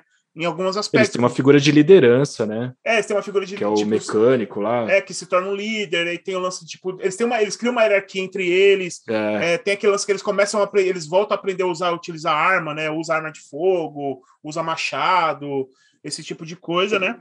Que que assim, é, que dá muito a entender que é, ele pegou disso do, da referência do, do Bub lá no, no Dia dos Mortos, né? Só que uhum. assim, é um filme que passa, passa muito batido, né, cara? Ele é um. Infelizmente, assim, é, é um filme que assim, que eu, eu, tava, eu, eu tinha uma expectativa muito boa, porque era o retorno do, do Romero ao gênero de zumbi, né? Que ficou conhecido. Só que, sei lá, eu acho que eu tava, a gente tava esperando aquele Romero classicão e a gente recebeu um, um Romero meio diferente aí, né? E... É, eu, eu, gosto desse filme, cara. É, mas eu concordo com o que você falou, assim. Tá um pouco aquém, assim, na questão de crítica, mas ela ainda tá lá. Uhum. Mas eu acho que para um contexto histórico, realmente ele teve que, tipo, se adequar jogar o jogo ali, vai, é. de certa forma. Mas né? eu acho que a crítica ficou muito em segundo lugar em relação ao contexto Sim. todo do, do filme, sabe? Porque Caraca. eu acho que ficou muito mais na, na ação, sabe? Tiro, porra de bomba. É isso, zumbi usando machado, zumbi usando arma de fogo. E sendo que o próprio a própria história, a trajetória dos zumbis dentro do, do universo do Romero, eles não precisariam disso para atacar um ser humano, né? É, exatamente. E, mas é, é, eu acho que é isso, né? Depois ele fez mais dois filmes, né? Que é o Diário dos Mortos, né? Que ele veio com uma proposta de fazer. Ele voltou de novo a fazer filmes de baixo orçamento, né? Como lá no começo da carreira dele. Aí ele fez esse Diário dos Mortos, que aí ele tenta embarcar de novo numa outra moda que estava na época, que eram os filmes de estilo found footage, né? que é esses filmes tipo mock documentário, né? Que é aqueles que é a câmera, câmera de mão, tal, meio que pegando ali. É, em primeira pessoa, né? Primeira pessoa, exato. É, também eu acho que, sei lá, é, eu entendo, assim, eu acho que é o Romero tentando se renovar, mas ainda não é o estilo dele, assim, você vê que não tem a mão dele ali, é, ele, ele... Não parece um filme do Romero, para falar a verdade. Você olha, você, você fala assim, ah, não tem nada a ver, a não ser se você desconsiderar temática, se você não soubesse que ele está envolvido no filme, você não falaria que é um filme dele, porque não tem nada a ver com uhum. nada que ele já fez. Exatamente. É, eu, esses aí eu só vi trailer, eu nem, nem vi os filmes. É, não perdeu muita coisa, não, cara. Não perdeu muita coisa. E aí, o último. aí, o último filme que ele fez foi o Ilha dos Mortos, né? Que volta de novo essa, essa ideia de, de um filme tradicional de, de zumbi, né? Mas aí eu acho que também o, aí o Romero, eu acho que ele já estava já tipo muito desgastado em vários aspectos assim. Você vê que ele já não, por exemplo, cheio. É, mais esses zumbis desgraçados. É, eu acho que era aí, assim, ele meio que perdeu tesão pela coisa assim. Ele não, não tava mais ele não, não tava mais fazendo os roteiros junto com o John Russo, né, que foi um dos caras que contribuiu parceirão, né? diretamente, né? é parceirão dele no, no, no, nos roteiros do, do, do, desse, do que seria os zumbis, tal, estabelecido dos do zumbis. E então, assim, meio que parece que, sei lá, parece que. Se você assistir um filme dele, você parece que é um cara tentando simular o Romero, sabe? Tipo, não parece ele. Parece que, tipo, alguém que tá tentando simular ele no filme, sabe? E eu acho que, tipo. Foi uma pena, assim, né? Porque ele fez esse filme, deu um pouco tempo depois, né? Em, ele acabou vindo a falecer, né? Alguns anos depois ele acabou vindo a falecer em 2017. Faleceu em 2017. Isso. É, ele faleceu aos 77 anos, né? Ele estava com câncer, né? Foi um. É. Ele foi uma. Foi rápido, assim, ele pegou câncer, nem teve muito tempo e infelizmente faleceu. E ficou aí. E né? ele era um senhorzinho fofinho, viu? Na, ah, na, demais. Ele era fofo demais. Muito, ah, né? Tiozinho então... sangue bom, assim, com aquele Nossa! assim, ó. Ah, é, não, a, a, a, minha. A, aqui, ó, a minha referência do, do Oclão é por causa dele até hoje, assim. Olha lá, tá vendo? Essa Olha, armação não. grossa, assim, eu gosto por causa tem dele. Que falar, por causa dele. Tem que dizer que eu também tenho óculos de George Romero. Ah, tá vendo? não, é mó nice, assim, ah. tipo, ele é, pô, cara, sempre, sempre adorei esses oclão, assim, e foi muito por influência Ele é explosivaço. Uhum. E foi uma pena, assim, né? Foi um cara que realmente ele deixou todo um legado aí, né? Todas as influências, assim. Teve os filmes que fizeram depois, né? O que veio o, os jogos também, né? Por exemplo, Resident Evil, quando a Capcom lançou o Shinji Mikami, Sim. ele era um, um, enorme fã de, dos filmes do Romero. E, e, e, e o legal é que quando ele fez o. Quando ele, quando ele entregou o roteiro pro, pra Capcom para produzir, pra produzir um, o jogo do Resident Evil, a Capcom olhou assim e falou: Calma aí, zumbi? Aí falou: É. Mas o pessoal falou, mano, mas zumbi, ninguém liga mais pra zumbi. Isso aqui vai. Isso aqui vai. Tipo, quem que se importa com zumbi hoje em dia? Sabe? Tipo, a galera. Ele, ele insistiu, ele falou: não, eu quero fazer um, um jogo de zumbi. Aí a Capcom meio que deu um orçamento, tipo, bem abaixo do que ele esperava. Porque ele, a galera, tipo, a Capcom achou que ia ser um flop, sabe? Porque ele falou, mano, quem, quem, quem, quer, quem quer saber de jogo de zumbi em pleno ano, tipo, próximo dos anos 2000, sabe? Era, 96, né? 96. Que, que saiu o jogo, é. Uma coisa que eu acho legal, porque é o seguinte, o... Esqueci o nome do carinha que você falou agora que desenvolveu o jogo do Resident Evil. Shinji ele... Mikami. Shinji Mikami, ele teve... ele O George Romero foi um consultor para o desenvolvimento do jogo. Foi, ele, ele chamou... Uhum. Ele, ele foi um dos consultores para ajudar a desenvolver a história, desenvolver os acontecimentos do jogo e tudo mais. Então, assim, ele foi um cara que realmente foi referência no assunto, né? Todo mundo, quando pensava em zumbi era o sinônimo, tanto é que ele foi conhecido como o pai do zumbi. É, exatamente. E fora também e que. engraçado que foi ele, né, que com esse jogo que revitalizou um pouco a, a ideia dos do zumbis. zumbis né? Exato. Uhum. Que trouxe. É, não, acho é. que. Fala. Eu acho que, que meu primeiro contato com zumbi, em, tirando os filmes, vai, da, da, do SBT ali, mas eu ainda era muito criança, mas eu acho que como eu comecei a curtir zumbi mesmo, assim, foi com Resident Evil, tá ligado? De tipo, uhum. curtir mesmo, entender, sabe? Né? Então, é, para mim também. Revitalizou porque, total, assim. Porque era na, na adolescência, né? É, é, é, quando, a gente, quando a gente era criança, quando esses filmes foram lançados, os dos George Romero, a gente não tinha, a gente nem assistia esses filmes, né? Porque a gente era é criança, então eu fui. não era nem nascido, era um jovem mancebo. É. eu era só um espermatozoide ainda. E aí. O primeiro contato que eu fui ter com os zumbis foi através do Resident Evil também. Eu lembro a primeira vez que eu joguei, que meu tinha um PlayStation.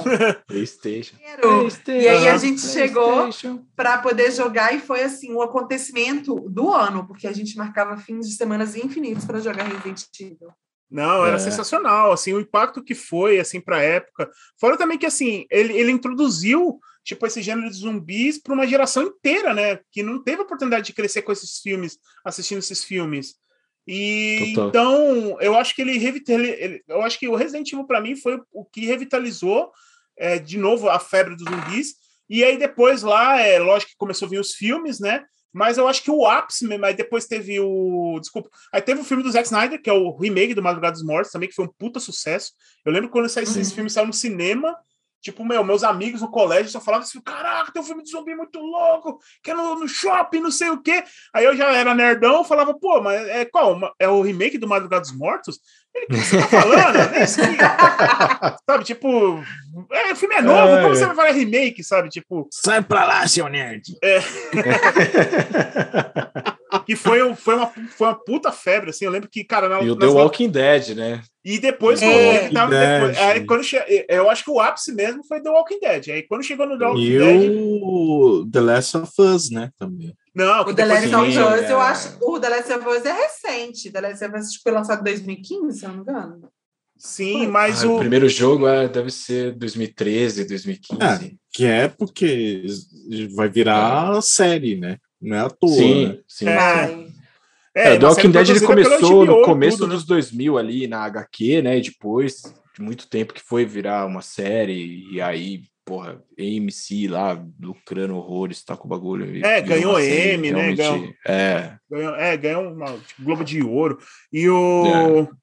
E, e, cara, foi é assim, eu acho que o The Walking Dead foi o que colocou realmente o, o gênero zumbi pro mainstream total, assim, tipo, pra galera. Pro, pro, pro, não era mais o nerdão fã de filme gore que gostava de zumbis, assim, era tipo, sei lá, era sua, era sua irmã que tava ouvindo Justin Bieber e falando de zumbi, tá ligado? Gostava de zumbi, é. é, é eu exato. lembro que a galera, eu lembro que a galera ia vestida de zumbi na Comic Con, saca? É, não, Sim, teve o, tinha o, tinha lá o, tinha o, o Zombie Walk lá, né, que teve o um evento lá que a galera vinha Gente, fazer.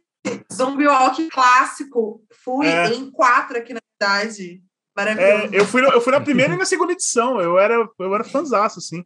O, e foi, foi uma febre. Teve uma febre zumbi e eu acho que foi muito por causa do The Walking Dead foi, eu acho que o, o, o é, a, a, foi, foi o maior culpado disso, mas que veio de uma entoada de vários filmes. Começou com Resident Evil, depois o Madrugada dos Mortos, o remake, aí vários outros filmes. O Extermínio do Danny Boyle também, que apesar de não ser zumbi, é, teve muita influência, principalmente. É, o trabalho ali, né? Uma temática é, próxima. Aliás, tanto que. É, tanto que... O Extermínio ele introduz, eu acho que é o primeiro filme, né? Que introduz o, o zumbi velocista, né? É, foi o que introduziu o zumbi velocista. Sim, é. é, eu acho que é.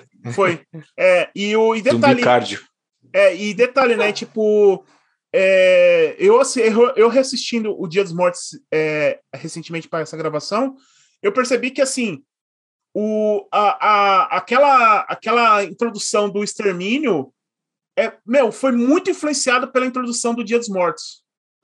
Sabe? Tipo, de mostrar aquele tipo da lance da sociedade totalmente, tipo, sabe? Tudo vazio. Tudo vazio, a cidade vazia, só, só pessoa andando sozinha, sem saber o que aconteceu. Que depois influenciou também o primeiro episódio do Walking Dead. É, o, o Rick Grimes, né? Ele é, ele é um, é um o, a forma que o Rick acorda ali e tal é um remake do Extermínio. Do né? Extermínio, né? é, que ele tá é. em coma, dele acorda Total, sozinho. verdade. É. E, cara, eu acho que assim. Mas eu acho que o The Walking. Não pode falar. É que eu não sei o que veio antes, se é HQ ou se o filme, né? Porque tem isso também. VHQ veio antes. HQ veio é, antes, né? Do filme do Extermínio. A HQ é do início dos anos 2000. É. Uhum. Diga, Camila. O The Walking Dead, ele é quase que um achupinhado de tudo que foi feito de zumbis desde Romero até hoje, e aí eles pegaram tudo, foram, foram né, catando referências Somando, sim. filmes das obras e tudo mais, e aí saiu do Walking Dead. Tanto que no The Walking Dead, nas temporadas, a gente tem todos os conflitos sociais que, que o Romero tratava, a gente tem é, zumbi correndo, a gente tem hum. é, zumbi que pensa, tem, tem Sussurradores. Não, é, é, é. eu, eu, eu, também é. vejo, eu também vejo inúmeras homenagens, né? Vamos, vamos colocar assim, né? Como homenagens, né? Do Walking Dead a várias obras uh, do universo zumbi, né? Você vê, assim, eu acho ali, eu não lembro se é segunda ou terceira temporada, ali a Fazenda, né? Uh, é total assim uma homenagem a, ao Noites Mortos Vivos. À noite, né? Uhum. uhum. Ali aquela, aquela, aquela casa isolada no meio do mato e tudo mais.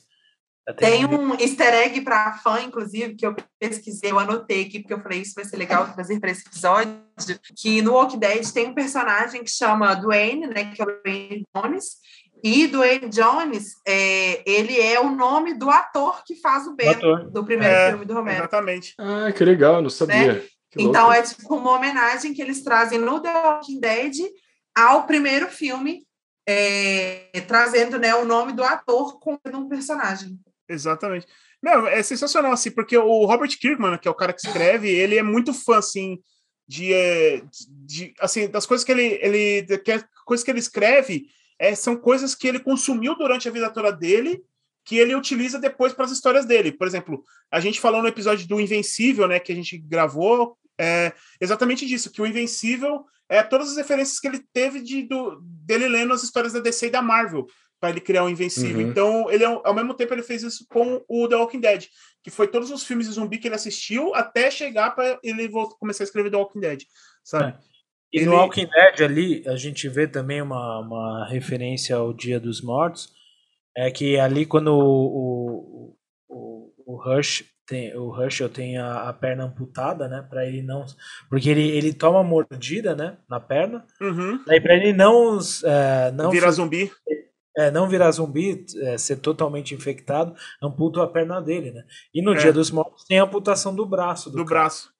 Acho que ali tem uma Ali também eu, eu, eu, acho que é um legado também do Dia dos Mortos, é essa, essa noção de que, de que você consegue conter a contaminação se você uhum. rapidamente amputar o membro que. que Ele estabelece isso, que... né? Ele é. estabelece essa nova regra aí, né? É... Mas uma coisa que eu acho legal é no The Walking Dead. Da, da perna do Rush. É que todo mundo quando morre, vai virar zumbi, né? Tipo, se você não destruir o cérebro da pessoa, ela vai virar zumbi. Mesmo que ela, sei lá, morreu de é. infarto. É. Ela vai virar zumbi se você não destruir o cérebro dela, tá ligado? É, isso, isso também é um, é um, é um mind blowing, né? É, é tipo, isso eu achei muito legal, assim, tipo, tá legal. todo mundo. Já tá todo mundo infectado aí. É. Mas é, porque é um rolê, tipo, meio vírus, né? Todo mundo, igual o Covid, todo mundo infectado. É, mas é, novamente entra o lance do, do, do, do, do legado do Romero, de nunca explicou como os, os zumbis oficialmente. Você não sabe. Zumbi. Tipo, tem teorias, é. por exemplo, no próprio The Walking Dead eles têm teorias de como surgiu, mas nada, nada nunca foi confirmada. mas não tem nada, tipo, é isso. É. E cura mas, com assim, isso. Eu acho que os filmes de zumbi como um todo é, não é sobre zumbi, entendeu? É Sim. sobre a humanidade a partir desse acontecimento. Uhum. É, porque todos, todos os filmes que, que, que, vão retratar sobre esse tema vão falar justamente disso, é de como que ser os seres humanos vão reagir a partir é, desse extremo que eles estão sendo impostos, né? Que são os zumbis. Porque os zumbis, eles não. A não ser o, o filme do lá, O Meu Namorado é um Zumbi. o zumbi o não é o personagem. É, o zumbi adolescente. É, o zumbi, ele não é um personagem, ele não é. Ele é um, uma figura de cena. Uhum. Basicamente. Como se ele fizesse parte do cenário. Ele não é um, um, um personagem, né? É. Digamos assim da história. Então, assim, saber o porquê da existência desse zumbi não faz muita diferença para a história, porque não é sobre os zumbis, é sobre as pessoas. É, é tipo a mesma é. coisa que você tem, tem uma cadeira na cena e você querer saber, tipo, como, como aquela Por cadeira foi montada. que essa cadeira for parar lá? Exato. É, é tipo não isso. precisa. É, é, o plano de fundo só, né? Não, precisa, não tem necessidade. Sim, total. É. é. Mas, eu, é, mas eu acho que é, que é isso aí, assim, eu acho que a gente deu um panorama bem legal aqui sobre o, os filmes do Romero, falamos da carreira dele, falamos sobre todo como funciona a filmografia dele, todo esse, é, o jeito dele fazer os filmes, né, de, de colocar essas referências é, à sociedade, né, essas críticas à sociedade, principalmente, e, e o legado também que ele deixou, que foi um puta legado aí, convenhamos, porque eu acho que depois eu acho que provavelmente os filmes de zumbis eh, pode até ter diminuído agora um pouco o hype e tal, mas eu acho que agora ele chegou num ponto que assim que ele não vai sumir mais não vai acontecer igual aconteceu nos anos 80 para os anos 90, que, tipo, ninguém mais sabia de filme de zumbi. Ele vai ser uma parada que, assim, ele vai estar tá ali, sabe? Tipo, não vai ser essa febre toda, mas vai ter. Se um... depender do Zack Snyder, vai estar tá lá. É, exatamente. Não só do Zack Snyder, de jogos. De é, tudo, mas isso assim, que eu ia assim, falar, é legal que a gente tem jogo, a gente tem literatura, a gente tem, né, tipo, filme, tem série. Então, mano, o bagulho. O vírus espalhou aí, né? O é, zumbi. Literalmente. É... Literalmente espalhou, já era. Então, então acho que assim. Coisa, é, coisa bem diferente do que aconteceu com o Vampiro, né? Porque a saga, a saga Crepúsculo acabou. É, deu uma enterradinha, né? Deu uma enterradinha. É, é exatamente. Infelizmente ali. Bom, mas é, bom, mas é isso, galera. Queria agradecer a participação da Camila, né, nesse episódio aí, que foi super. Adorei, gente. Pô, que bom que você curtiu, a gente fica feliz. É, acho que vai ficar um episódio um pouco longo aqui, mas é importante que quem está ouvindo provavelmente vai curtir bastante, porque a gente falou muita coisa aqui, então é, tem de referências assim que o que vai desde a da filosofia com o Glauquinho aí até acabando com com zumbi gato. zumbi gato. É. É. Crepúsculo. Exatamente. É, então... Eu trouxe referências da cultura pop, querido. É, exatamente. Então, vamos assim. Isso que é legal do Inomináveis, que a gente vai desse extremo ao outro de uma forma muito natural. E é isso que importa. Se você acompanha a gente todo esse tempo, com certeza já reparou isso. E, bom, você viu que mesmo a gente, depois de parada, a gente vai, vai continuar desse jeito, né? E, bom, mais uma vez agradecer aqui a Camila, muito, muito obrigado pela participação. É, Camila, você quer divulgar as redes aí do, do, do, do grupo lá? Do, é, ah, então, para quem, quem curte metal, falar sobre assuntos relacionados à música, extrema, sobre é, a música do Mochila de Criança. Do é, Pé Rachado do Pé Rachado, segue lá o Garotos do Front, que a gente fala sobre música focada principalmente no universo feminino, né, das mulheres dentro desse universo metal. E quem quiser me seguir lá também no meu Instagram é, é oh, do Front, é Mulher do Demo. Eu falo direto sobre cinema nos meus stories, dando comentários às vezes é, interessantes, desnecessários, mas interessantes sobre cinema. Então segue lá, bora trocar ideia e fazer Romero reverberar pelo mundo. É, boa. E, que da hora. E tá em todas as redes, né? Instagram, Facebook, YouTube, Twitter. É, não, Facebook não adianta me procurar muito, não, porque eu não, não tô lá, não. Então, assim, eu tô lá. entendeu? E Twitter não, porque eu não, não quero ser sugada por mais uma rede social. Só Instagram mesmo, galera. Não, não, mas o Garoto do Front tá em todas. Não, o Garotas do Front está. A gente tem no YouTube também, a gente está no canal da Goblin TV. A gente está um pouco paradinho, mas sim, a gente está ensaiando uma volta, talvez, quem sabe. Olha aí, ó. Aproveita tem lá aí, no Instagram, que no Instagram a gente, a gente divulga conteúdo diariamente, assim. Uhum. Ah, aproveita aí que a gente está no embalo também, que a gente voltou aí depois de um bom, bom tempinho aí, já, já engana, engata aí o Garotos de volta também. Inomináveis Garotas do Front. É, já Aquele collab. Junto, é. É, chama a gente para participar aí também. Excelente. Bora demais, gente. É, Bora demais. Tenho. Não, inclusive, isso a gente pode deixar para uma ideia, mas inclusive eu tenho uma ideia sobre o podcast para quem gosta de assunto gore, assuntos extremos, assim, que a gente pode conversar mais depois, que eu acho que pode ser bem interessante para a galera que curte o filme do Romero. Ó, oh, então, ó, então tá aí, já, já fiquei interessado, já. Já fiquei muito interessado. É, mas, de qualquer forma, brigadão. Aí a gente vai deixar, pessoal, lembrando que a gente vai deixar aí os links, tá? No, na descrição para vocês. É, e vai estar tá aí, né, disponível aí para vocês seguirem lá o pessoal, tanto a Camila como a Garotos do Front. E é isso, né? Vamos despedindo aqui, né? Estamos aqui então com, com o Igor Giroto aqui, né? Dando um tchau aí pra galera. O... Pô, valeu, mano. Da hora. Inomináveis. Sensacional. Uhum. Temos o Glauquinho aí, né? Também dando aquele, aquele. Vamos nessa, né, Glauquinho? Vamos nessa, vamos nessa e tem mais coisa para frente aí. É. E aguardem, eu... aguardem. E o Fabão aguardem. aí, cara, e o Fabão aí dando mais uma vez aí felizão Esse demais. Esse não vai embora. Esse é... não vai embora não. Não, Esse... não, não. Maestro, comedor de cérebro. Miolos, miolos. A volta dos mortos-vivos é, os Inomináveis é a volta dos mortos-vivos. É, exatamente. E, e, é isso, pessoal. Quem falou que com vocês foi o Luizes. É, Luizes, é difícil, né? Luizes. Luizes. Ó, vários Luizes. É, é o fragmentado é, aqui, né? É, o fragmentado. A variante. É o fragmentado aqui.